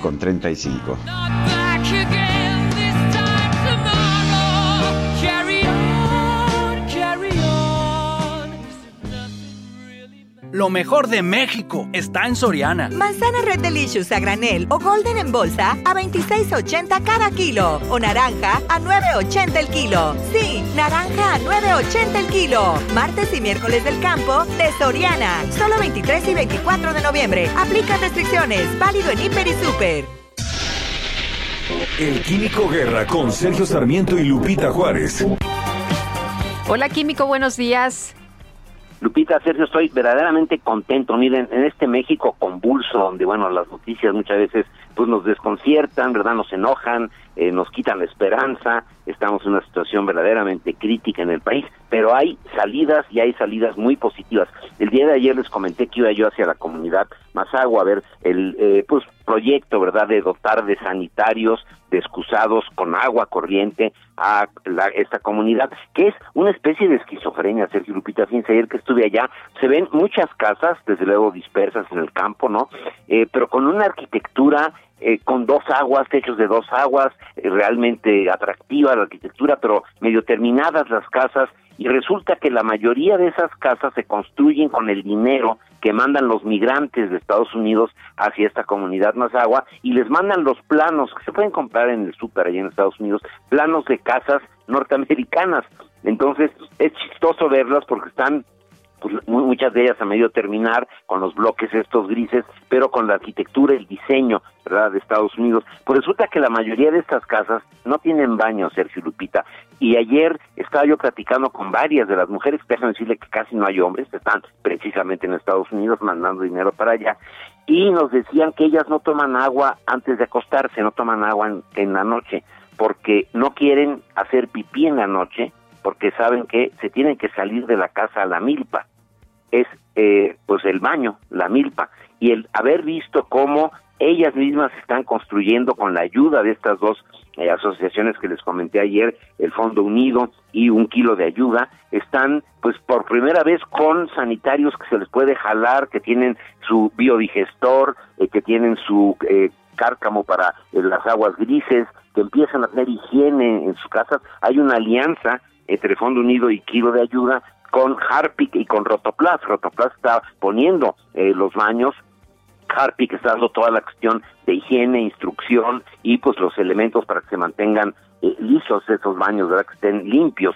Eh, resulta que las eh, muertes por enfermedades diarreicas en niños ahí en esa comunidad es altísima y bueno, esperamos que con eso se reduzca importantemente. De veras estoy muy, muy convencido de la sociedad civil. Hay personajes en México que no la quieren yo creo que es la salida. Fíjense, un kilo de ayuda tiene el apoyo científico de la Escuela de Salud Pública de Yale, la Universidad de Notre Dame en los Estados Unidos, el Instituto Nacional de Nutrición en México, el Instituto Nacional de Perinatología, precisamente para ver la nutrición de los niños, para mejorarles la calidad de vida. Y ese es el futuro de México, que tengamos a través de la participación de voluntarios, de gente de buena fe. Eh, un kilo de ayuda tiene 35 años, 116 colaboradores, no sé dónde lo saca el presidente, que son, todos son corruptos, todos son malos, excepto yo. Pues eso no es cierto. La sociedad civil mexicana está sacando adelante a este país y yo estoy muy motivado de ver cómo se puede realmente mejorar el futuro, la calidad de vida de una comunidad como la comunidad Mazagua en la que estuve ayer, Sergio Lupita. Gracias por traernos las otras noticias que también hay. Muchas gracias, Químico. Buenos días. Buenos días. Bueno, y son noticias que me parece que me parece que son muy importantes. Son las 8 de la mañana con 39 minutos. Vámonos a un resumen de la información más significativa de este miércoles 24 de noviembre. En Soriana, la Navidad es muy de nosotros. Lleva carne molida de res especial 80-20 a solo 84.90 el kilo y aprovecha pollo entero a solo 37.90 el kilo. Soriana, la de todos los mexicanos. Solo 23 y 24 de noviembre. Aplica restricciones. Aplica en Hiper y Super. Desde Palacio Nacional, el presidente López Obrador informó que va a proponer a la titular de la Subsecretaría de Egresos, Victoria Rodríguez Ceja, como nueva integrante de la Junta de Gobierno del Banco de México. No va a ser propuesto Arturo Herrera para el Banco de México. Voy a enviar en esta semana eh, la propuesta de Victoria Rodríguez Ceja, la subsecretaria de Hacienda. Ella va eh, hacer nuestra propuesta para el Banco de México. Hoy o mañana vamos a enviar. El presidente López Obrador también celebró que el Senado haya elegido a la consejera de la Judicatura Federal, Loreta Ortiz, como nueva ministra de la Suprema Corte de Justicia de la Nación. Celebro el que el Senado haya elegido a la nueva ministra. Estamos también hablando de otra mujer de Loreta, que es este, abogada, especialista en derecho constitucional, pero también defensora de derechos humanos. Muy bien. Francisco Solares, presidente de la Cámara Mexicana de la Industria de la Construcción, señaló que el acuerdo que declara de interés público y seguridad nacional a los proyectos de infraestructura del gobierno federal busca poner al Ejecutivo encima de la ley. Y la empresa de tecnología Apple demandó a la firma israelí NSO Group, responsable del software espía Pegasus, por tratar de atacar a los usuarios de sus dispositivos digitales.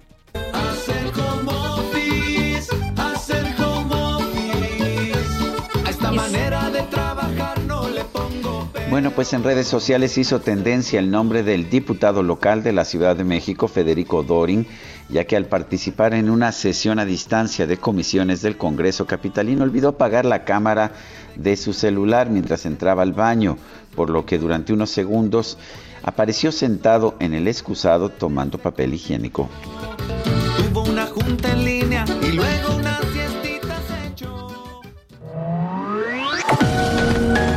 Para Lupita Juárez, tu opinión es importante. Escríbele a Twitter en arroba Lupita Juárez H.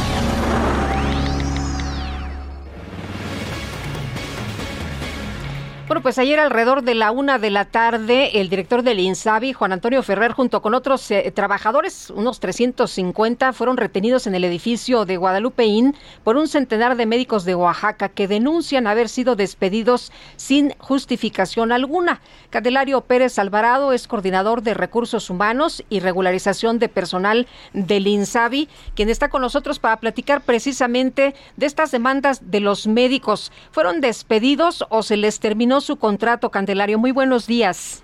Buen día, Lupita. Saludos, saludos a todo el auditorio y a nuestro amigo Sergio, a sus órdenes. Gracias. Sí, preguntar precisamente sobre este tema. ¿Se eh, fueron despedidos sin justificación alguna o, se les terminó su contrato? Bueno, decirte que en una gira del presidente en Oaxaca se acercaron una serie de trabajadores a señalar que habían sido despedidos por el gobierno del estado de Oaxaca. Eh, se sentó una mesa de trabajo por instrucciones de él y eh, verificamos, revisamos todas las instituciones, llámese IMSS e INSABI, si eran trabajadores asignados con nosotros. Finalmente se determinó que no, sino que eran trabajadores del gobierno del Estado y quien había tomado la decisión de dar por concluidos los contratos que tenían con cada uno de ellos. O sea que eh, en realidad ah, no hubo nada de, de ilegal, no hubo ningún despido injustificado. Eh, de las instituciones federales no, no hay ninguno y por el lado del gobierno del estado pues ellos argumentan haber concluido los contratos con los trabajadores y en ese ánimo buscaron ayer tener una reunión con nosotros, les tendimos la oportunidad de que hiciéramos una mesa de trabajo pues, para revisar de qué manera eh, podríamos sentarlos con el gobierno del estado y que busquen tomar un acuerdo para resolver esta situación. Eh, ¿Cuál fue el, acuerdo que tuvieron con el presidente Andrés Manuel López Obrador en su visita a Oaxaca? ¿Que ustedes les iban a resolver el problema? No, que nos íbamos a sentar a revisar su situación para determinar si pertenecían algunos de ellos a los programas federales. Esto es, eh, los que trabajan para vectores que tienen que ver con los distintos programas que se tienen en las comunidades o bien si pertenecían al programa COVID, al plan emergente que atiende la pandemia, o bien si pertenecían a otro programa que tiene que ver con atender zonas eh, de alta y muy alta marginación en el país, pero que corresponden al INSABI, ninguno de ellos eh, pertenece al programa, y uno más que tenemos que se llama FAN, que tiene que ver con unidades móviles, tampoco pertenecen a estos programas que financia el INSABI. Dario, ¿cuánto tiempo estuvieron retenidos allá en las instalaciones del INSABI? Pues más o menos creo que como a las ocho y media de la noche, o sea, de la una de la tarde. La verdad es que todos nosotros estuvimos desarrollando nuestras actividades porque finalmente eh, todo el personal sale más o menos a las ocho de la noche. Así que a esa hora fue cuando los compañeros, pues bueno, les solicitaron el apoyo a los que estaban plantados a que les permitieran salir. Así que, eh, pues básicamente fue por la tarde el que no pudieron salir a comer los trabajadores. ¿Van a poder tener algún acercamiento con el director Juan Antonio Ferrer o ustedes ya no pueden hacer nada y, tienen que ir a otro lugar, al, al Estado, por ejemplo, estos médicos? Nosotros siempre hemos estado abiertos al diálogo y bueno, ayer tres veces insistimos en que nos sentáramos con ellos a trabajar para que buscáramos algún instrumento de acercamiento con el Estado y bueno, hoy seguimos en las mismas condiciones de sentar esa mesa de trabajo y buscar de qué manera el gobierno del Estado puede resolver. Pues sí, porque lo que dicen ellos es que no se vale, fueron médicos de primera línea cuando se les eh, llamó para arriesgar su vida y estuvieron, les prometieron contratos y ahora pues los dejan sin nada. Bueno, señalarte que los que están en primera línea, que están contratados por el INSABI, al día de hoy siguen laborando con nosotros en los hospitales que atiende el INSABI para la emergencia. Muy bien. Candelario, ¿están allá afuera todavía los médicos? Sí, es correcto, ahí siguen todavía.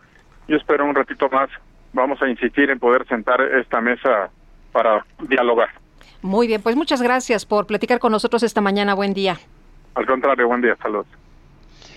Bueno, ayer fueron encontrados ocho cadáveres colgados en árboles y puentes en tres comunidades del municipio de Fresnillo, allá en Zacatecas. No es el primer caso, estamos viendo pues que esto se vuelve una situación cotidiana. Vamos a conversar con Saúl Monreal, el expresidente municipal de Fresnillo. Saúl Monreal, buenos días, gracias por tomar esta llamada. Muy buenos días, Sergio, ¿cómo están? Muy buenos días, Lupita. Hola, ¿qué tal? Saludarlos con mucho agrado. Saúl, cuéntenos, ¿qué sabemos de estos, pues, de estos, estos nuevos cuerpos que se encontraron colgados? ¿Por qué estamos viendo este fenómeno ya tantas veces allá en distintas localidades de Fresnillo? Bueno, primero comentarle, Sergio, que ahora en Zacatecas, desde la transición, como ustedes saben, julio hubo elecciones, eh, se disparó. Es una disputa entre cárteles. Están eh, luchando su territorio, unos por querer este, apoderarse, otros por no dejarse. Y este tipo de sucesos pues se ha agudizado ahora y eso lo vemos día con día. Además de que este tema de la inseguridad pues no ha sido de ahorita, ha sido, tiene prácticamente desde el 2007, por un lado. Y por otro, en el caso de Fresnillo, Fresnillo pues es el municipio más grande del estado de Zacatecas, Fresnillo es el paso para el fentanilo, para otro tipo de drogas, de sur hacia el norte y Fresnillo tiene conectividad con todos los estados vecinos como es Coahuila, como es eh, Durango, como es Nayarit, Jalisco y esto pues se hace más atractivo, se hace más importante geográficamente para todos los cárteles en el caso de Fresnillo y ahorita este tipo de sucesos pues ha se ha agudizado por cuestiones de la lucha entre ellos, entre los cárteles. Eh, Saúl, el eh, día de hoy el presidente de la República estará acudiendo al estado de Zacatecas. Eh, ¿Fuiste convocado para reunirte para explicar cuál es la situación de uno, pues considerado como de los municipios más violentos en el país? Fíjese que no, Lupita, la verdad me da mucha tristeza, pero bueno, pues ni modo, no fui. Hasta este momento no he sido convocado. Sin embargo, he decidido hacerlo por escrito todo lo que está pasando en nuestro municipio. Yo, la verdad, apelo a la buena voluntad del presidente de la República. Ya no es la primera vez que lo hacemos. Hay varias ocasiones que nosotros hemos pedido directamente al señor presidente, el presidente de la República, hay un compromiso con Fresnillo y uno de los principales compromisos es el tema de la seguridad. La verdad yo sí debo de reconocer esa voluntad, pero ahora con este con estos sucesos, con estas eh, cuestiones, la verdad sí lo voy a hacer por escrito y si es necesario, pues a ver cómo se lo hago llegar o también voy a mandar un propio Palacio Nacional para que me lo reciba, dándole cuenta de todo esto. La verdad es de que es importante. Mire, yo lo que creo es que es un momento importante para el gobernador, para el presidente de la República, replantear la estrategia de seguridad pública con resultados. Porque fíjese que ahora la fiscalía, por ejemplo, pues nada más ha sido de trámite, nada más cuentan los muertos, pero no ha habido resultados, no ha habido eh, investigación. Bueno, ahora ya reconocen los cadáveres, pero la fiscalía no está haciendo su trabajo y eso es muy lamentable porque como policía investigadora, pues debería de estar muy al pendiente. Bueno, pues a Saúl Monreal, presidente municipal de Fresnillo, gracias por tomar nuestra llamada. No, gracias a usted, Sergio y Lupita. Muchas gracias, paisana, que está ahí y como siempre me pongo a la orden. Muchas gracias, muy buenos días, Saúl. Y bueno, pues eh, qué, qué triste y qué lástima que Zacatecas esté pasando por una situación tan, tan grave, ¿no? En estos momentos. Sí, y yo tengo mucha confianza, es momento de la unidad, todos tenemos que ir, tenemos que cerrar filas con nuestro gobernador y tenemos que salir adelante. Yo tengo mucha fe en que lo vamos a lograr. Muchas gracias, buen día. Gracias, saludos a todos. Son las 8.51. Adelante, Lupita. Pues eh, por esta ola de violencia que ocurre allá en Zacatecas, el presidente López Obrador señaló que le dará todo el apoyo al gobernador del estado, David Monreal. Por cierto, que llama la atención que no esté convocado Saúl Monreal. Eh, pensaría uno que a lo mejor por la cercanía con el gobernador, pues podría estar en esta reunión. Son hermanos, ¿no? Y bueno, pues eh, no, va, no va a estar. Dice él que le va a mandar un escrito para explicarle qué es lo que está pasando por allá en este municipio. Pero vamos a escuchar. Presidente, por ahí va. Un enfrentamiento de grupos y el escenario es Zacatecas y vamos por eso hoy a reunirnos y a respaldar a David Monreal, al gobernador de Zacatecas, y a dar todo el apoyo al pueblo de Zacatecas. Vamos los eh, integrantes del gobierno federal, va todo el gabinete del gobierno federal. Vamos a estar hoy por la tarde y mañana también, que vamos a llevar a cabo una reunión de seguridad y se va a reforzar todo el plan de seguridad en Zacatecas. Bueno, pues ahí el anuncio del presidente. Ojalá que este encuentro sirva para que se determine cuáles acciones se van a tomar y bueno, pues que se haga de manera inmediata a fin de que pues la gente pueda estar un poco más tranquila, ¿no? En este lugar que se están disputando los cárteles del narcotráfico. Bueno, y vamos a, vamos a otros temas. Allá en Guerrero, dos menores de edad privados de su libertad en Cochoapa el Grande para ser forzados por sus familias a un matrimonio o a, dos matrimonios fueron rescatados.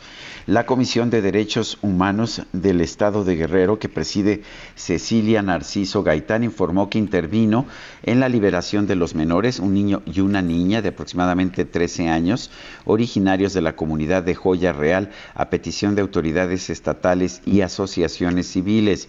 Según la información que se conoce del caso, eh, que fue calificado por la Comisión de Derechos Humanos de Guerrero como reprobable. Esto se pudo hacer gracias a una llamada anónima.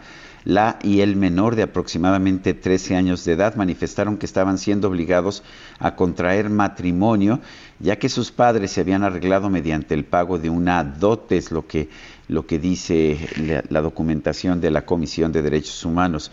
En el rescate pacífico intervinieron también la Fiscalía Regional de Pueblos Indígenas, elementos de la Policía del Estado y la Guardia Nacional. Los menores fueron puestos a disposición de las autoridades correspondientes para su protección, resguardo y para garantizar sus derechos humanos. Son las 8 de la mañana con 54 minutos. Regresamos en un momento más.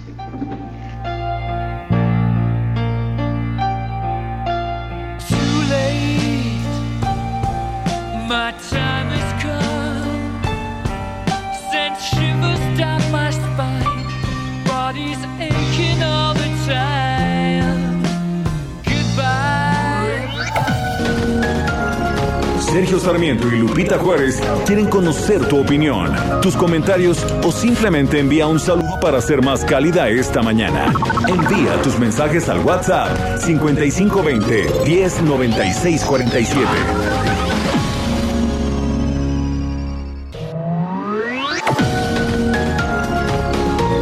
Continuamos con Sergio Sarmiento y Lupita Juárez por El Heraldo Radio.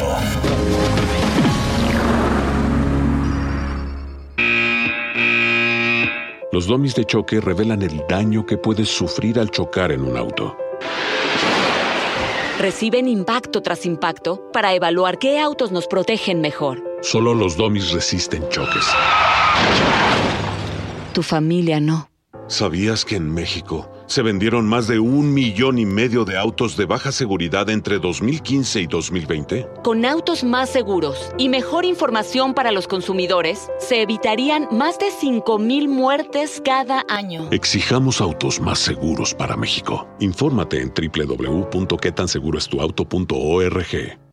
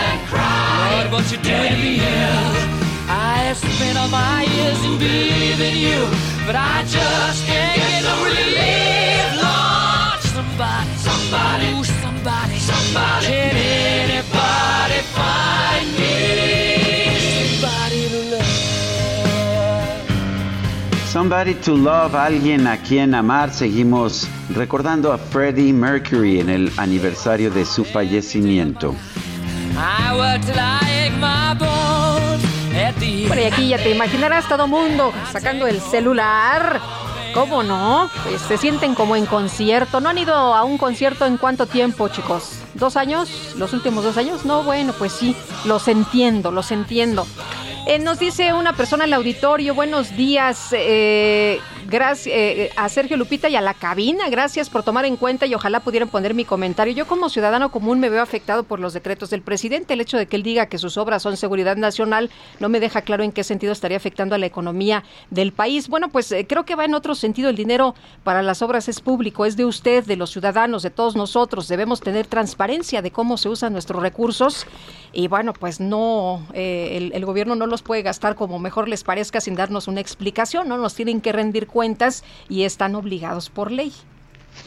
Dice otra persona, quisiera de favor mande un saludo a mi hija Andrea Carrillo por cumplir hoy 16 años. Luis Carrillo Luca, un fuerte abrazo. Andrea Carrillo en estos primeros 16. Son las 9 de la mañana con 3 minutos. Iniciando sistema. Iniciando sistema. 3, 2, 1. La micro deportiva.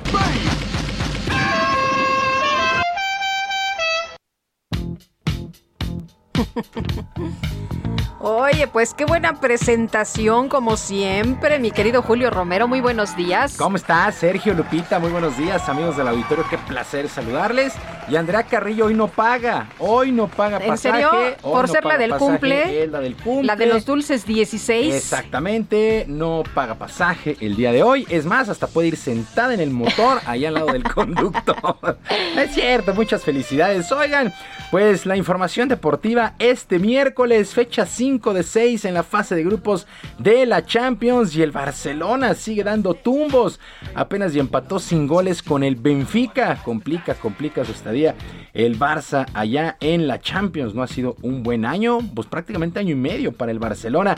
En otros resultados, el Manchester United le pegó 2 por 0 al Villarreal, Sevilla 2 por 0 al Wolfsburg y el Chelsea 4 por 0 sobre Juventus. Para el día de hoy hay duelos bien interesantes. El equipo de Liverpool estará enfrentando al Porto, el Sheriff, este sorpresivo equipo del Sheriff contra el Real Madrid, el Atlético Madrid contra el Milán estos juegos a las 2 de la tarde para ir calentando motores para que a las 7, para que a las 7 arranque la liguilla del balompié nacional. Toda la actividad se pone en marcha en Ciudad Universitaria con uno de los duelos más esperados. Las Águilas del América estarán visitando a los Pumas de la universidad. Por lo pronto, Henry Martín, atacante americanista, aseguró que no les importa el buen momento por el que atraviesan los universitarios y por las declaraciones que hicieron varios de sus jugadores. Eh, después de eliminar el fin de semana a los Diablos Rojos del Toluca, escuchamos a Henry Martín, atacante del América.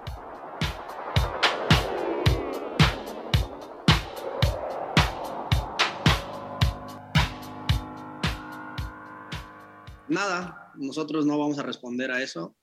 Eh, sí vi los, los videos, sí vi lo que, lo que decían y me pareció que era el momento de la euforia y que creo que cualquiera estaría emocionado por, por calificar en, en un repechaje, ¿no? Pero al final de cuentas nosotros estamos enfocados en lo nuestro y vamos a hablar dentro de la cancha. Buddy, Bueno, hubo reunión de líderes de las famosas barras y demás. Se llama a un clásico con paz, con mucha tranquilidad. Sí, otra vez lo volvemos a señalar. Solamente es un partido de fútbol, es un enfrentamiento deportivo. Pumas contra América el día de hoy a las 7 en Ciudad Universitaria. La vuelta para el sábado también a las 7, pero en la cancha del Estadio Azteca. Y también el día de hoy para las 9.5 los Rayados del Monterrey estarán recibiendo a los rojinegros del Atlas. El equipo de Rayados salta como favorito después de la exhibición que dieron el fin de semana ante Cruz Azul, pero el Atlas, el Atlas tuvo una de las temporadas más constantes, terminaron en el segundo lugar de la tabla general bajo la dirección de Diego Coca, su director técnico. Pues Monterrey contra Atlas 9 con 5. Así es que está, está sabrosón el miércoles, ¿no? Desde las 2 ahí la Champions y luego pues salimos a comer, hacemos algunas cosas ahí de la oficina y a las 7 nos sentamos a ver el América contra Pumas. Y la Federación Mexicana de Fútbol se siente acosada por la FIFA por el famoso grito cuando despeja el portero rival y que muchos problemas le ha traído al balompié nacional. Por lo pronto, John de Luisa, presidente de la Femex Food, espera que el organismo internacional analice mejor los posibles castigos hacia el fútbol mexicano.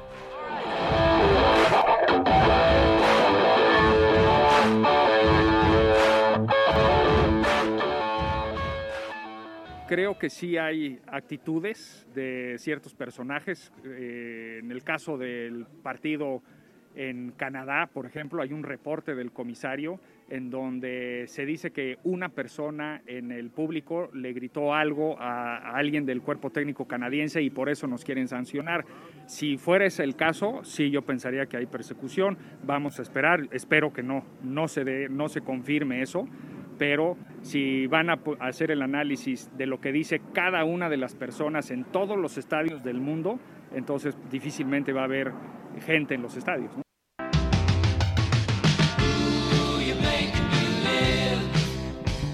Pues así las cosas, eh, a mí me queda claro que sí, sí hay una cierta, cierta persecución, pero también los aficionados ya, ya no ya está. que se comporten, ¿no? Sí, ya no está padre, ya pasó de moda, ya no está. eh, Cruz Azul se vio afectado por este grito. En fin, ya, ya la verdad es que no está.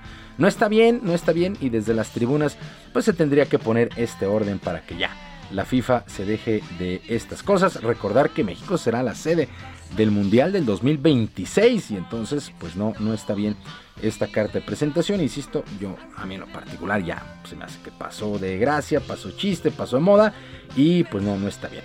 Bueno, el público de nuestro país podrá disfrutar en un par de ocasiones a pues el ruso Daniil Medvedev, este tenista ruso, ya que el número 2 del ranking fue confirmado para enfrentar a su compatriota Andrei Rublev en el marco de este evento que se ha denominado Tennis Showroom.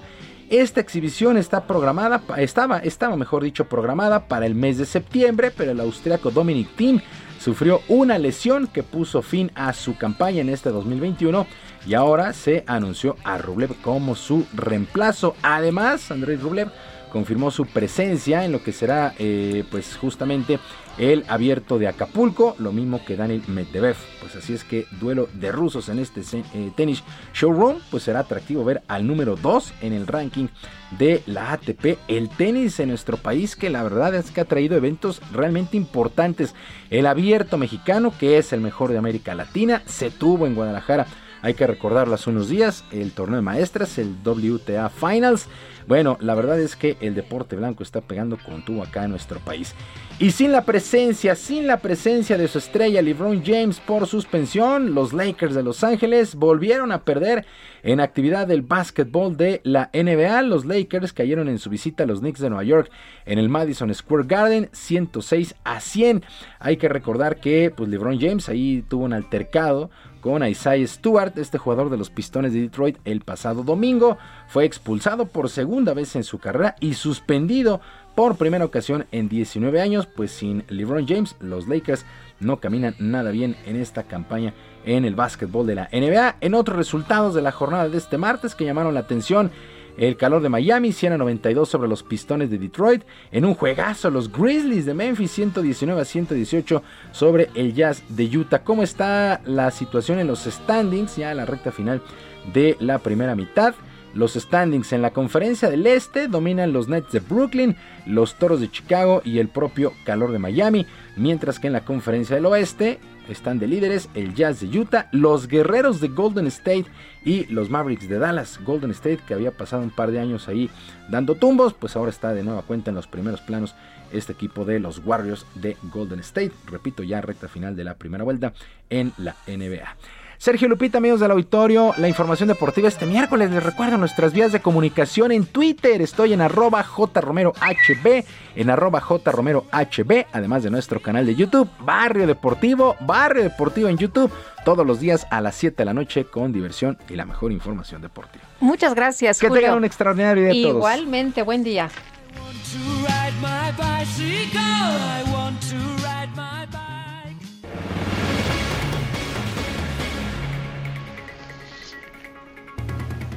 Son las 9 de la mañana con 12 minutos. Tenemos en la línea telefónica a, Lina Cáceres. Ella es fundadora de Latin World Digital y vicepresidenta del Departamento Digital de Desarrollo de Artistas, Comercial y Nuevos Negocios de Latin World Entertainment.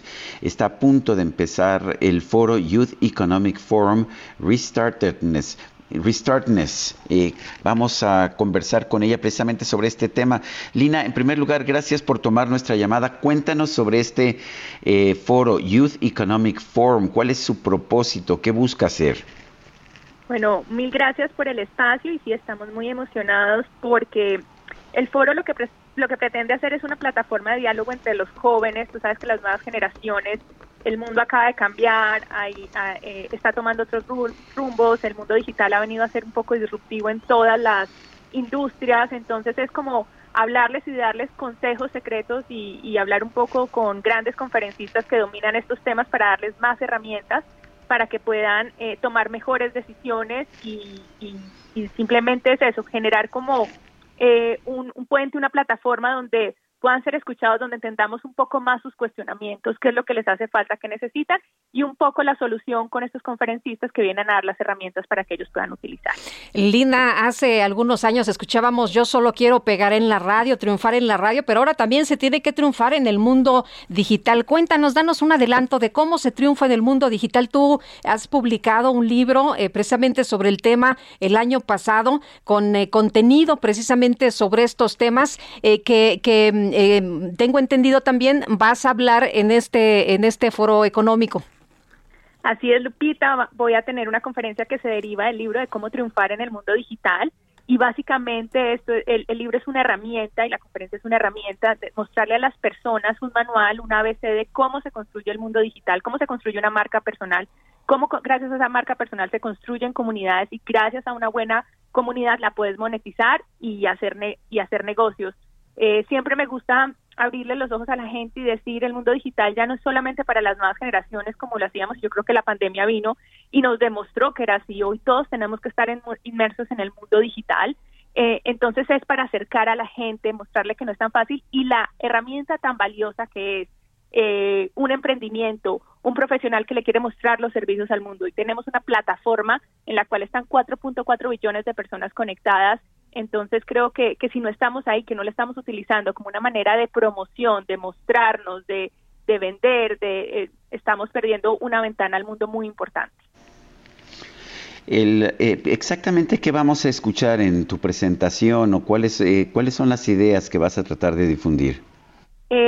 digamos que es cómo mostrar que estas celebridades digitales, porque conocimos el potencial del mundo digital en el mundo del entretenimiento gracias a los youtubers, a los instagramers, y es mostrar que eh, cómo es el proceso de construir una marca digital poderosa, qué son las características que se deben tener, qué son las decisiones que yo debo tomar para poder lograr construir una marca y ser tan exitosos como estos chicos, como hablar hoy de un Juan Pablo Zurita, de una Calle Poché, de una Lele Pons, de un Sebastián Villalobos, qué fue lo que el behind the scenes que nadie vio, porque cuando todos encontramos el fenómeno de los youtubers, pues ya tenían millones de vistas, ya los seguían millones de personas, y entonces pensamos que era algo de suerte y no, hay mucho trabajo detrás. Nadie vio los cuatro y cinco años que habían detrás para lograr lo que ellos lograron hacer. Entonces es mostrarles esa fórmula secreta que ellos tuvieron para que se la pueda llevar cada uno de ellos y puedan empezar a aplicar sus planes en el mundo digital y poder triunfar en él.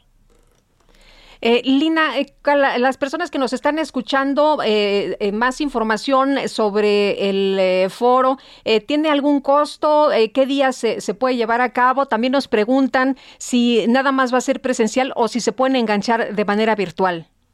Mira, el foro es solamente digital. seguimos obviamente teniendo protocolos de pandemia, entonces se decidió hacer netamente digital. La gente se puede empezar a inscribir ya al heraldojeff.com Ahí se registran, les llega el link para que se conecten los dos días. El foro va a ser 30 de noviembre y 1 de diciembre, totalmente gratis y un foro que a muchas personas les va a cambiar la vida, los va a llevar, los va a llegar de herramientas. Entonces esperamos que todos los que nos están escuchando en este momento salgan ya y se conecten al, heral, al heraldojeff.com, se registren porque de verdad que estos dos días, eh, yo siempre he dicho que entendemos que el mundo de hoy nos exige que, tengamos una educación continua. Ya no es suficiente solamente con estudiar una carrera, sino seguir preparándonos porque el mundo cambia constantemente. Entonces, eso es una renovación de conocimiento, unas nuevas herramientas eh, para poder estar preparados para, para el mundo hoy, que pues obviamente reina la tecnología y, y esto hace que eh, los, los, los trabajos que antes teníamos hayan evolucionado y gracias a esto pues vamos a tener toda esa información para poder tomar mejores decisiones. Gracias Lina Cáceres por conversar con nosotros esta mañana. Un gusto, muchas gracias a todos por, por el espacio, por el tiempo y recuerden registrarse ya mismo en el heraldojeff.com. Los esperamos este 30 de noviembre y 1 de diciembre. Un abrazo para todos. Gracias, buenos días. Son las 9 con 17. Adelante, Lupita. Pues ya está listo Agustín Basabe, analista político en este espacio y con un tema muy bueno, el CIDE y el Banco de México. ¿Qué tal? Dos eh, asuntos que han generado mucha discusión. Y Agustín, qué gusto saludarte. Muy buenos días. Buen día, Lupita. Buen día, Sergio. Pues sí, eh, creo que las eh, evidencias del autoritarismo del presidente López Obrador son muchas, pero quizás la más eh, fuerte, la más categórica es el reciente decreto por el cual hace que sus obras de infraestructura sean asunto de seguridad nacional y por lo tanto no puedan ser detenidas por amparos, eh, por licitaciones, eh, etcétera. Eh, el presidente quiere allanar el camino de lo que él llama la cuarta transformación y eh, le parece que todos estos instrumentos legales de pesos y contrapesos son un estorbo, es la vieja tesis, lo he dicho yo en otras ocasiones, de, o, el mito de, del uh, tirano honrado, cuando hay un presidente bueno eh, que quiere salvar al país y se enfrenta a gigantes malos, pues no hay que acotarlo, no hay que ponerle limitaciones, eh, pesos y contrapesos, sino eh, al revés, hay que darle más poder. Bueno, eso lo estamos viendo ahora en el CIDE, que pues como todos sabemos es una institución académica de excelencia en México, y eh, la cual pues está en una situación terrible porque están tratando de controlarla ideológicamente, es decir, eh, están corriendo personas, quitaron a un académico valioso como Alejandro Madrazo porque discrepa, porque expresa opiniones diferentes a las del gobierno, eh, y ahora que se juega eh, la eh, titularidad o, o, la jefatura, digamos, del CIDE, pues está dos candidatos, ambos, por cierto, simpatizantes de la 4T, eh, pero uno de ellos, pues abiertamente, eh, digamos, eh, injerencista en términos académicos, es decir, quiere meter, quiere que en el CIDE se asuma que los profesionistas, los egresados de esa institución, apoyen al gobierno. Eh, Oye, por cierto, Sergio Aguay escribe un artículo muy bueno eh, sobre este tema. El otro, el otro candidato que no tiene apoyo, al parecer, que no ganó ni un solo apoyo del Consejo que ausculta, del Consejo de Auscultación, eh, es Vidal Llerena, que es un, por cierto, un académico respetado, un hombre inteligente, eh, pero pues no, al parecer, él no está tan sumiso a, a la 4T y entonces no tiene el apoyo. Y lo que estamos viendo ahora es eh, que quizás, eh, aquí no queda más que margen para la especulación, porque no hay información, en la decisión del Banco de México o la decisión del presidente de no llevar al Banco de México a Arturo Herrera, pues podría haber a lo mejor algo de eso. Eh, hoy en la mañanera le preguntaba al presidente por qué no iba a, siempre Arturo Herrera, por qué había cambiado de opinión y dijo simplemente que porque había pensado que necesitaban más mujeres en esos cargos y decidió nombrar a la subsecretaria de Hacienda pues esa, esa explicación no convence a nadie, sabemos que el presidente no toma decisiones así y sabemos además que es muy difícil que cambie de opinión o que dé un viraje en algo que ya decidió y pues esa explicación, insisto, no convence a nadie. Lo que pareciera es lo que una reportera de Bloomberg le eh, preguntó hoy eh, en la mañanera, que le dijo, bueno, ¿ha hablado usted con con la, la nueva, la persona que va a nombrar, la subsecretaria, sobre qué, qué va a hacer el Banco de México? Desgraciadamente no le hizo la misma pregunta sobre si había hablado con Arturo Herrera, si le había preguntado a Arturo Herrera qué haría como presidente o como gobernador del Banco de México, eh, porque eso podría darnos una, una idea de qué es lo que está pasando. El presidente quiere, y digámoslo sin ambajes, apoderarse de todos los órganos autónomos, de todas las entidades que puedan estorbarle en su proyecto. Eso, pues eso se puede llamar de muchas maneras, pero no es democracia. Agustín, muchas gracias. Como siempre, muy buen día. Gracias, Lupita. Gracias, Sergio. Un abrazo y salud. Gracias. Bueno, son las, las 9 de la mañana, 9 de la mañana con 22 minutos a propósito, ante esta nueva designación de o postulación de nueva gobernadora del Banco de México, una mujer que pues es completamente desconocida en los medios financieros nacionales e internacionales, el peso está perdiendo valor, el precio del, del dólar en pesos está subiendo esta mañana 1.24%, son 26 eh, centavos, se ubica en 21.4861 en los mercados financieros internacionales. En México, en ventanillas bancarias, se rebasa en estos momentos el nivel psicológico de 22 por 22 pesos por dólar. Se ubica la, la cotización en este momento en 22.02. 22.02 pesos por dólar. Eh, en otros temas, Lupita, adelante. Bueno, pues tenemos pases dobles para la puesta en escena Solo el fin del mundo que se va a presentar hoy y mañana a las 20:30 horas en el Foro Shakespeare y se tienen eh, que eh, mandar un mensajito a nuestro número de WhatsApp que es 5520 10 96 47 nombre completo y seguir instrucciones para los que quieran ir al teatro, pues ahí está. Son las 9, 9 de la mañana con 23 minutos. Nuestro número de WhatsApp para que nos mande mensajes 55 20 10 96 47 55 20 10 96 47. Somebody, somebody,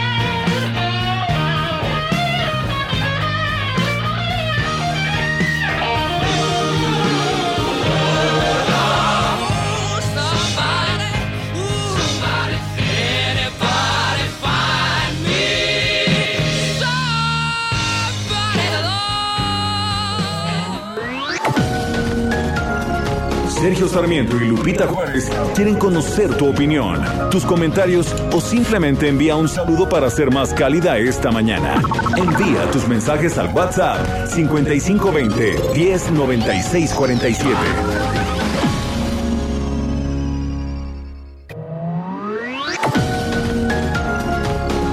Continuamos con Sergio Sarmiento y Lupita Juárez por El Heraldo Radio. Festejar el cumpleaños de la bendición es igual a llenarlo de amor, felicidad, amigos y, ¿por qué no?, regalos también. Recorcholis lo sabe muy bien y por eso la fiesta va de regalo. Celébralo jugando y llévate gratis la comida, bebida, pastel, dulces y mucho más para ti y tus invitados. Festeja tu cumpleaños en Recorcholis y la fiesta va de regalo. Más información en recorcholis.com.mx.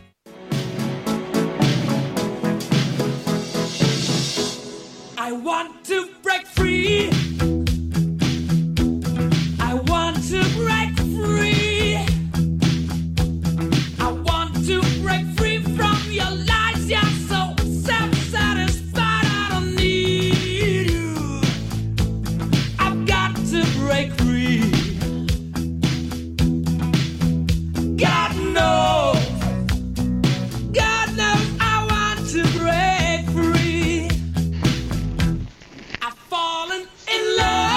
Pues otra, otra probadita de la música de Freddie Mercury con el grupo Queen. Freddie Mercury falleció el 24, el 24 de noviembre de 1990, de 1991, perdón, en la ciudad de Londres. Murió de complicaciones de una bronconeumonía producida por un SIDA que padecía. I want to break free quiero liberarme. El grupo Queen.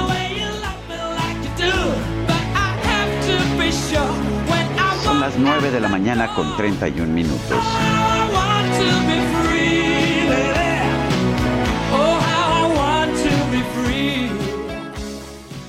Interrumpimos este programa para darle un atento aviso. El Pedregal ya no es lo que era antes, nunca lo volverá a ver igual.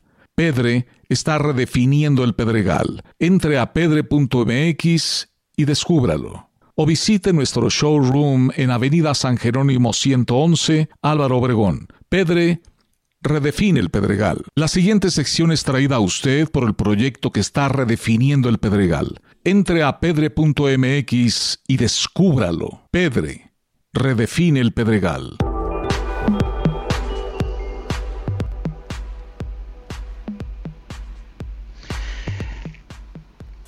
Bueno, pues son las 9 de la mañana con 32 minutos. El presidente de la República anunció que va a postular a Victoria Rodríguez Ceja, la actual subsecretaria de egresos, como nueva gobernadora del Banco de México.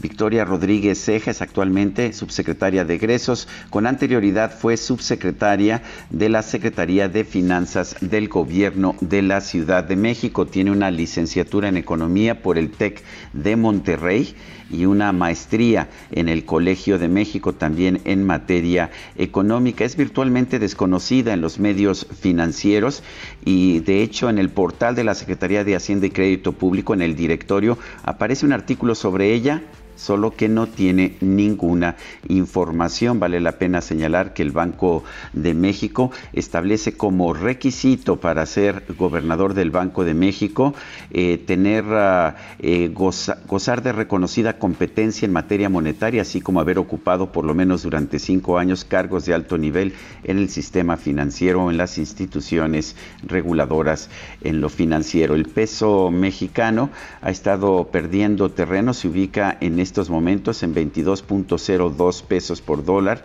en el mercado de ventanillas bancarias. El mercado al mayoreo eh, en estos momentos está perdiendo también... Uh, eh, también terreno se ubica en 21.47 con 67. Las bolsas, las bolsas de valores están cayendo. El índice de precios y cotizaciones de la bolsa mexicana desciende 0.6%, pero no es nada más la bolsa mexicana. El Dow Jones baja 0.4%, el Nasdaq está declinando 0.4%. Allá en el mercado de los Estados Unidos eh, se dio a conocer un aumento de 1.3 en el, en el consumo, en el gasto de los consumidores, lo cual señala que la recuperación económica en los Estados Unidos eh, se mantiene a buen paso. Son las 9 de la mañana con 35 minutos. Esta sección fue traída a usted por el proyecto que está redefiniendo el Pedregal. Entre a pedre.mx y descúbralo. Pedre redefine el Pedregal. GastroLab. Historia, recetas, materia prima y un sinfín de cosas que a todos nos interesan. Y ya está con nosotros el chef Israel Arechiga. ¿Cómo te va? Qué gusto saludarte. Buenos días. Hola, muy buenos días, Lupita, Sergio, todo el auditorio. Qué gusto saludarlos. Pues hoy es uno de mis días preferidos en el año porque escucha nada más y nada menos, hoy 24 de noviembre es el Día Mundial del Vino Tinto que si bien existen diferentes días mundiales a lo largo del año, como el Día del Vino Americano, el Día de Beber Vino en febrero, el Día del Vino Blanco, el Día del Espumoso, tal cual hoy celebramos al vino tinto, que muchos de nosotros lo amamos y no sabríamos qué sería de los restaurantes, de los maridajes, de las comidas, sin una buena copita de vino tinto. Pero vamos a partir desde la historia que ya sabemos que nos encanta. La palabra vino viene del latín vinum, que simplemente significa bebida, y se cree que fueron los egipcios los primeros en hacer vino. Aunque, escuchen este dato, es interesantísimo, la bodega más antigua que se tiene registrada está justo en Areni, en Armenia, y es del 4100 antes de Cristo. Escuchen nada más eso, casi 6000 años tiene esa bodega y que fue descubierta en la Guerra Fría por militares soviéticos ya que planeaban construir una base militar ahí. También otro de los datos curiosos es que en Moldavia la bodega Milestimichi tiene el récord Guinness de ser la bodega más grande del mundo ya que cuenta con 193 kilómetros de túnel subterráneo y cuenta con más de 2 millones de botellas. El principal país productor de vino en el mundo es Italia, aunque ya sabemos que cuando hablamos del vino vamos a referirnos a dos diferentes términos. El vino del viejo mundo, que incluye a países como Italia, Francia, España, y vamos a encontrar el vino del nuevo mundo, que es todo lo que hay fuera de Europa. El vino de Australia, de México, de Nueva Zelanda, de Estados Unidos. Y bueno, otro de los datos curiosos que nos encanta es que número uno, una botella de vino contiene todos los minerales básicos para la vida humana. Tiene calcio, cloruro, cromo, cobre, yodo, hierro, magnesio, fósforo, potasio, selenio, sodio y zinc. Y el resveratrol es un compuesto que se encuentra en el ollejo, que el ollejo es la piel de las vides, el piel de la uva más bien, y que este ayuda a mejorar la memoria a corto plazo, entre otras funciones que el resveratrol tiene para el cuerpo humano. Vamos a encontrar también entre los datos curiosos que la persona más longeva que hay al día de hoy sobre la Tierra, que tiene 122 años, atribuye su edad a una dieta basada en el aceite de oliva, el vino tinto y un kilo de chocolate a la semana. No quiere decir que, siguiendo esa dieta podemos lograrlo, pero es uno de los datos curiosos que también cuando ya hablamos de la dieta mediterránea, pues consumiendo alimentos correctos y, y sobre todo manteniendo un buen equilibrio, siempre con medida, nada con exceso, pues puede ayudar al cuerpo humano. Realmente el vino llegó para quedarse, es, uno, es una de las bebidas por excelencia para acompañar muchos platillos e incluso también vamos a encontrar que en Málaga está el wine bar más antiguo del mundo que data de 1840. Entonces, bueno, pues alrededor del vino tinto vamos a encontrar un sinfín de historias, de cultura y sobre todo mucho sabor. Espero que celebremos el día de hoy con una copita de vino tinto. Les mando un fuerte abrazo y nos escuchamos el día de mañana. Hombre, qué bien, qué buena dieta, vino tinto y un kilo de chocolate a la semana. Yo sí me apunto. Gracias al chef. Oye, qué barbaridad. Bueno, y vámonos eh, rapidito con otra información. El eh, segundo informe anual de la alerta por violencia contra las mujeres se presenta en la Ciudad de México y le agradecemos a Ingrid Gómez, secretaria titular de la Secretaría de las Mujeres en la Ciudad de México, que platique este tema que nos interesa tanto aquí en este espacio, Sergio. Ingrid, muchas gracias por conversar con nosotros. Muy buenos días. Gracias, buen día, Lupita Juárez, Sergio Sarmiento. Encantada de estar con ustedes. Oye, Ingrid, adelante, adelante, Lupita. Sí, gracias, Sergio. Ingrid, el segundo informe anual de la alerta por violencia contra las mujeres en la Ciudad de México, ¿qué es lo que arroja? ¿Qué, qué cosas positivas tenemos? Bueno, hoy, como sabes, vamos a estar brindando este informe que yo dividiría como en tres grandes rubros. Son 11 medidas las que forman parte de la declaratoria y se fueron añadiendo eh, en estas diversas estrategias. Por un lado, tiene que ver con la atención, la prevención eh, y combatir la impunidad para garantizar el pleno acceso a la justicia de las de las niñas y de las mujeres. Eh, me parece que hay resultados muy interesantes, eh, también muy positivos en términos de lo que se ha hecho, por ejemplo, toda la capacitación a cuerpos policiales, lo que se está haciendo, los resultados ministeriales en términos eh, pues de las vinculaciones a proceso de agresores, de feminicidas, las medidas de protección donde el cambio o modificación eh, sustancial de esta eh, ley en términos de que sean los agresores que salgan de casa, por ejemplo, en la Secretaría de las Mujeres, han aumentado eh, este número de medidas que implican la desocupación del inmueble por parte del agresor, esto para protección y seguridad de las mujeres. Y en términos de la prevención, pues eh, hemos aumentado toda la estrategia de senderos seguros, camina libre, camina segura, y estamos reportando una disminución sensible del número de delitos eh, de género que se, que se cometen contra mujeres en los perímetros de estos senderos. Ingrid, eh, ¿se ha visto un descenso en la violencia contra las mujeres que acompaña estas medidas? Eh, se ha visto un descenso en el delito de feminicidio, digamos que es como como la consecución de una violencia sistemática y violación a los derechos humanos de las mujeres, eh, pero también, y creo que puede ser eh, positivo, ha habido un aumento en, el, en, las atenciones, por ejemplo, desde las lunas de la Secretaría de las Mujeres. Eh, eso nos parece positivo porque una de las de los componentes que tenemos eh, de trabajo en estas lunas es hacer un alertamiento temprano de violencia, es decir, que podamos llegar antes de que la violencia escale y que pueda tener consecuencias fatales. Entonces, también estamos viendo este incremento que tiene que ver pues con confianza en las instituciones y que estamos poniendo foco justamente también en, en las causas de la violencia. Grid, ¿cómo se puede hacer esto de, modificar eh, eh, pues la mentalidad de la gente? ¿Es un tema de educación, es un tema de, cultura, es un tema multifactorial?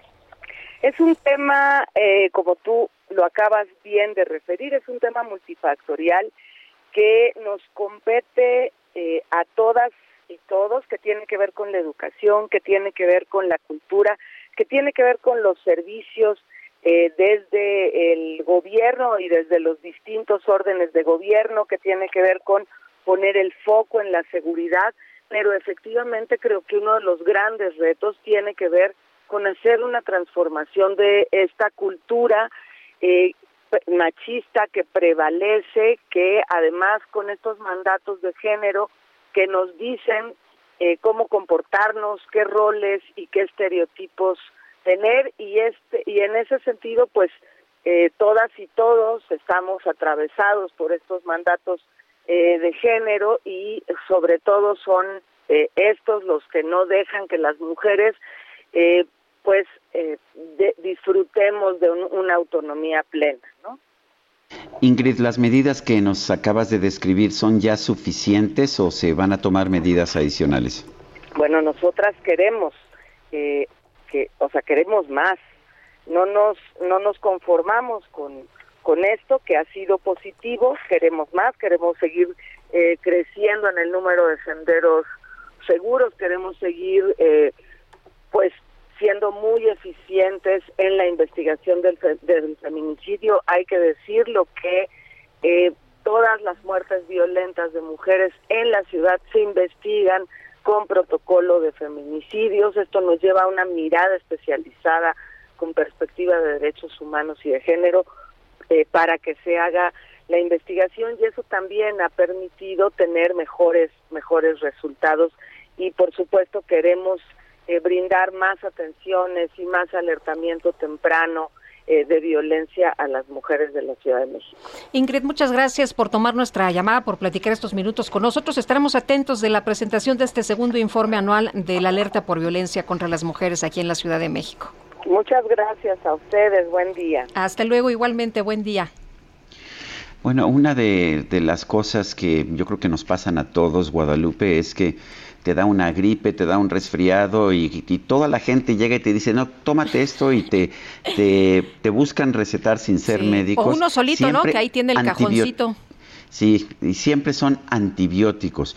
Y ah, digo, para empezar, sabemos que el antibiótico no sirve para nada en el caso de una gripe, de la mayoría de las gripes, no sirve para el COVID no es un, el, coronavirus no es un microbio, la gente no parece entenderlo. El problema está que el uso indiscriminado de antibióticos puede generar resistencia en los microorganismos. Eh, tenemos en la línea telefónica al doctor Daniel Aguilar Zapata, médico internista y especialista invitado de Pfizer México. y bueno, eh, se acerca de hecho la Semana Mundial de Concientización sobre el uso de los antimicrobianos 2021 y la Organización Mundial de la Salud está ofreciendo una alerta al uso de estos antimicrobianos. Doctor Aguilar Zapata, buenos días. Eh, cuéntenos en primer lugar, ¿por qué debemos decir no cuando alguien nos dice, ah, tómate este antibiótico y vas a ver que te vas a sentir muy bien? Hola, muy buenos días, eh, Sergio Lupita. Muchísimas gracias por la invitación. Eh, es importante eh, definitivamente que le tengamos que asegurarnos con nuestro médico que nuestro problema infeccioso, principalmente una enfermedad respiratoria, sí, sí, esté, sí esté condicionado por una bacteria, ¿no? El problema es que más del 90% en el mundo de las enfermedades respiratorias como una de las causas principales de infecciones son causadas por virus y lo hemos vivido incluso en el último año y medio con, con un nuevo virus llamado SARS-CoV-2, ¿no? Pero virus de influenza, catarro común, etcétera, creo que eh, eh, eso es lo que más participa y son enfermedades infecciosas que no requieren de antibióticos. Eh, doctor, acabo de leer hace unos momentos una información en la que se habla de que la siguiente pandemia ya ha empezado y que son las superbacterias. Es decir, tenemos que estar atentos, no andarnos autorrecetando porque si no, pues no vamos a, poder, ¿no? No vamos a poder combatir. Gracias por la pregunta, Lupita. Efectivamente, eh, esta es una, esta es una, eh, una pandemia o una epidemia que ya llevamos alrededor de 5 a 7 años viviendo en donde cada año nuestro trabajo como médicos que vemos infecciones y toda la comunidad médica en general, es nuestra responsabilidad el saber usar mejor los antibióticos. Desde los años 40 incluso este ya ya se había descrito, a lo mejor no con estas palabras, pero ya se había descrito eh, la problemática que podía ser el sobreabuso de en aquel momento la penicilina o de los eh, medicamentos que nos iban a ayudar a combatir las bacterias. ¿Por qué? Porque mediante un mecanismo de adaptación y mediante un mecanismo de supervivencia las bacterias entonces se crean se han creado sus propios medios para defenderse de quién de los antibióticos.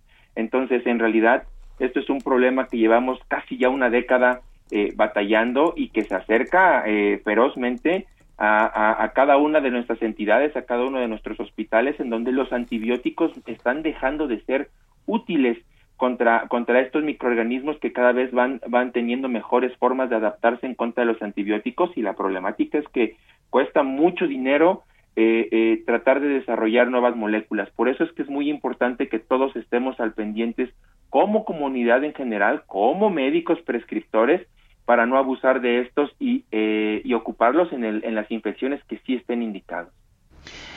¿Han ayudado las restricciones que se anunciaron a la venta de de antibióticos en las farmacias? Por supuesto que sí, eh, Sergio. Eh, definitivamente, se, yo, yo recuerdo hace un par de años se cumplieron los primeros 10 años para que en nuestro país, por decreto oficial, no se vendieran antibióticos eh, sin, sin una receta médica, ¿no? Esto definitivamente ha ayudado el problema es que siempre encontramos la forma, y me refiero como sociedad en general, siempre encontramos la forma de que los, los dependientes de las farmacias nos puedan conseguir un antibiótico, ¿no? tengo un sinnúmero de ejemplos que suelo usar en las, en las sesiones académicas en donde mis pacientes se las ingenian a veces cuando pierden la receta en conseguir antibióticos. Sin embargo, esto ayudó a restringir la venta libre de los antibióticos, por supuesto que sí, ¿no? Y creo que cada uno de nosotros debemos ser muy conscientes a, la hora de, que así sea, eh, hacerlo con nuestra receta médica muy bien requisitada. Pues, doctor Daniel Aguilar Zapata, médico internista, especialista invitado de Pfizer México, gracias por ayudarnos a entender este tema. Al contrario, muchísimas gracias y sobre todo eh, el mensaje final es que estemos muy al pendientes de que nuestras infecciones verdaderamente sean infecciones que requieran antibióticos y si no decir a nuestro médico que no nos los prescriba por el bien de toda la sociedad. Muy bien, gracias doctor. Hasta luego, buen día. Buenos días. Bueno, pues son las 9 de la mañana con 50 minutos. Vámonos a un resumen de la información más importante de esta mañana de miércoles, miércoles 24 de noviembre. En Soriana, la Navidad es muy de nosotros. Lleva carne molida de res especial 80-20 a solo 84.90 el kilo y aprovecha pollo entero a solo 37.90 el kilo. Soriana, la de todos los mexicanos. Solo 23 y 24 de noviembre. Aplica restricciones. Aplica en Hiper y Super. Esta mañana el presidente López Obrador señaló que su decisión de proponer a la subsecretaria de egresos Victoria Rodríguez Ceja como gobernadora del Banco de México busca impulsar la paridad de género. Queremos que este, participen mujeres, que se lleve a cabo eh, este cambio reconociendo el trabajo que ha hecho la subsecretaria de egresos, que ha estado actuando muy bien por primera vez va a estar encabezando el Banco de México una mujer. Bueno, y por otro lado, el presidente López Obrador informó que esta tarde va a viajar a Zacatecas para trabajar con el gobernador del estado, David Monreal, en el reforzamiento del plan de seguridad de la entidad. Y vamos por eso hoy a reunirnos y a respaldar a David Monreal, al gobernador de Zacatecas, y a dar todo el apoyo al pueblo de Zacatecas. Vamos los eh, integrantes del gobierno federal, va todo el gabinete del gobierno federal. Vamos a estar hoy por la tarde y mañana también, que vamos a llevar a cabo una reunión de seguridad y se va a reforzar todo el plan de seguridad en Zacatecas. En este espacio, Claudia de Buen Una, presidenta de la Barra Mexicana, Colegio de Abogados, advirtió que el decreto que declara de interés público y seguridad nacional a las obras del gobierno federal podría ser frenado a través de amparos y controversias constitucionales. Bueno, la controversia constitucional nada más la tienen ciertos sectores de la federación, no la puede promover cualquiera, pero amparos en contra de esta resolución lo puede promover cualquier persona que se sienta afectada por esta este decreto y de afectados pueden ser muchas de las personas que prestan servicios al gobierno, que no las van a tomar en cuenta porque hay total opacidad en ese sentido. Y luego de que el presidente señaló que las Fuerzas Armadas podrían encargarse del reparto de medicamentos en el país, el director ejecutivo de la Asociación Mexicana de Laboratorios Farmacéuticos, Juan de Villafranca, advirtió que no se debe improvisar en esta materia. En el caso de medicamentos, estamos hablando de más de mil claves. Y estas claves, pues, este, lo hacen mucho más complejo, además de que se tiene que garantizar la trazabilidad. Entonces, sí se requiere de un, un distribuidor especializado. Y es una cuestión que sucede en todo el mundo. Y no podemos improvisar, porque si improvisamos, entonces vamos a tener un desabasto y vamos a tener un desastre. La Secretaría de Economía decretó el restablecimiento del arancel de 15% para más de 100 productos de acero. Esta medida permanecerá vigente hasta junio de 2022 y posteriormente desaparecerá de forma gradual. Fue bienvenida esta medida por los productores de acero, pero significa mayores costos para los, las industrias que utilizan el acero en nuestro país. El Departamento de Estado de la Unión Americana publicó una lista de 110 países que serán invitados por el presidente Joe Biden a participar en una cumbre mundial sobre democracia los días 9 y 10 de diciembre.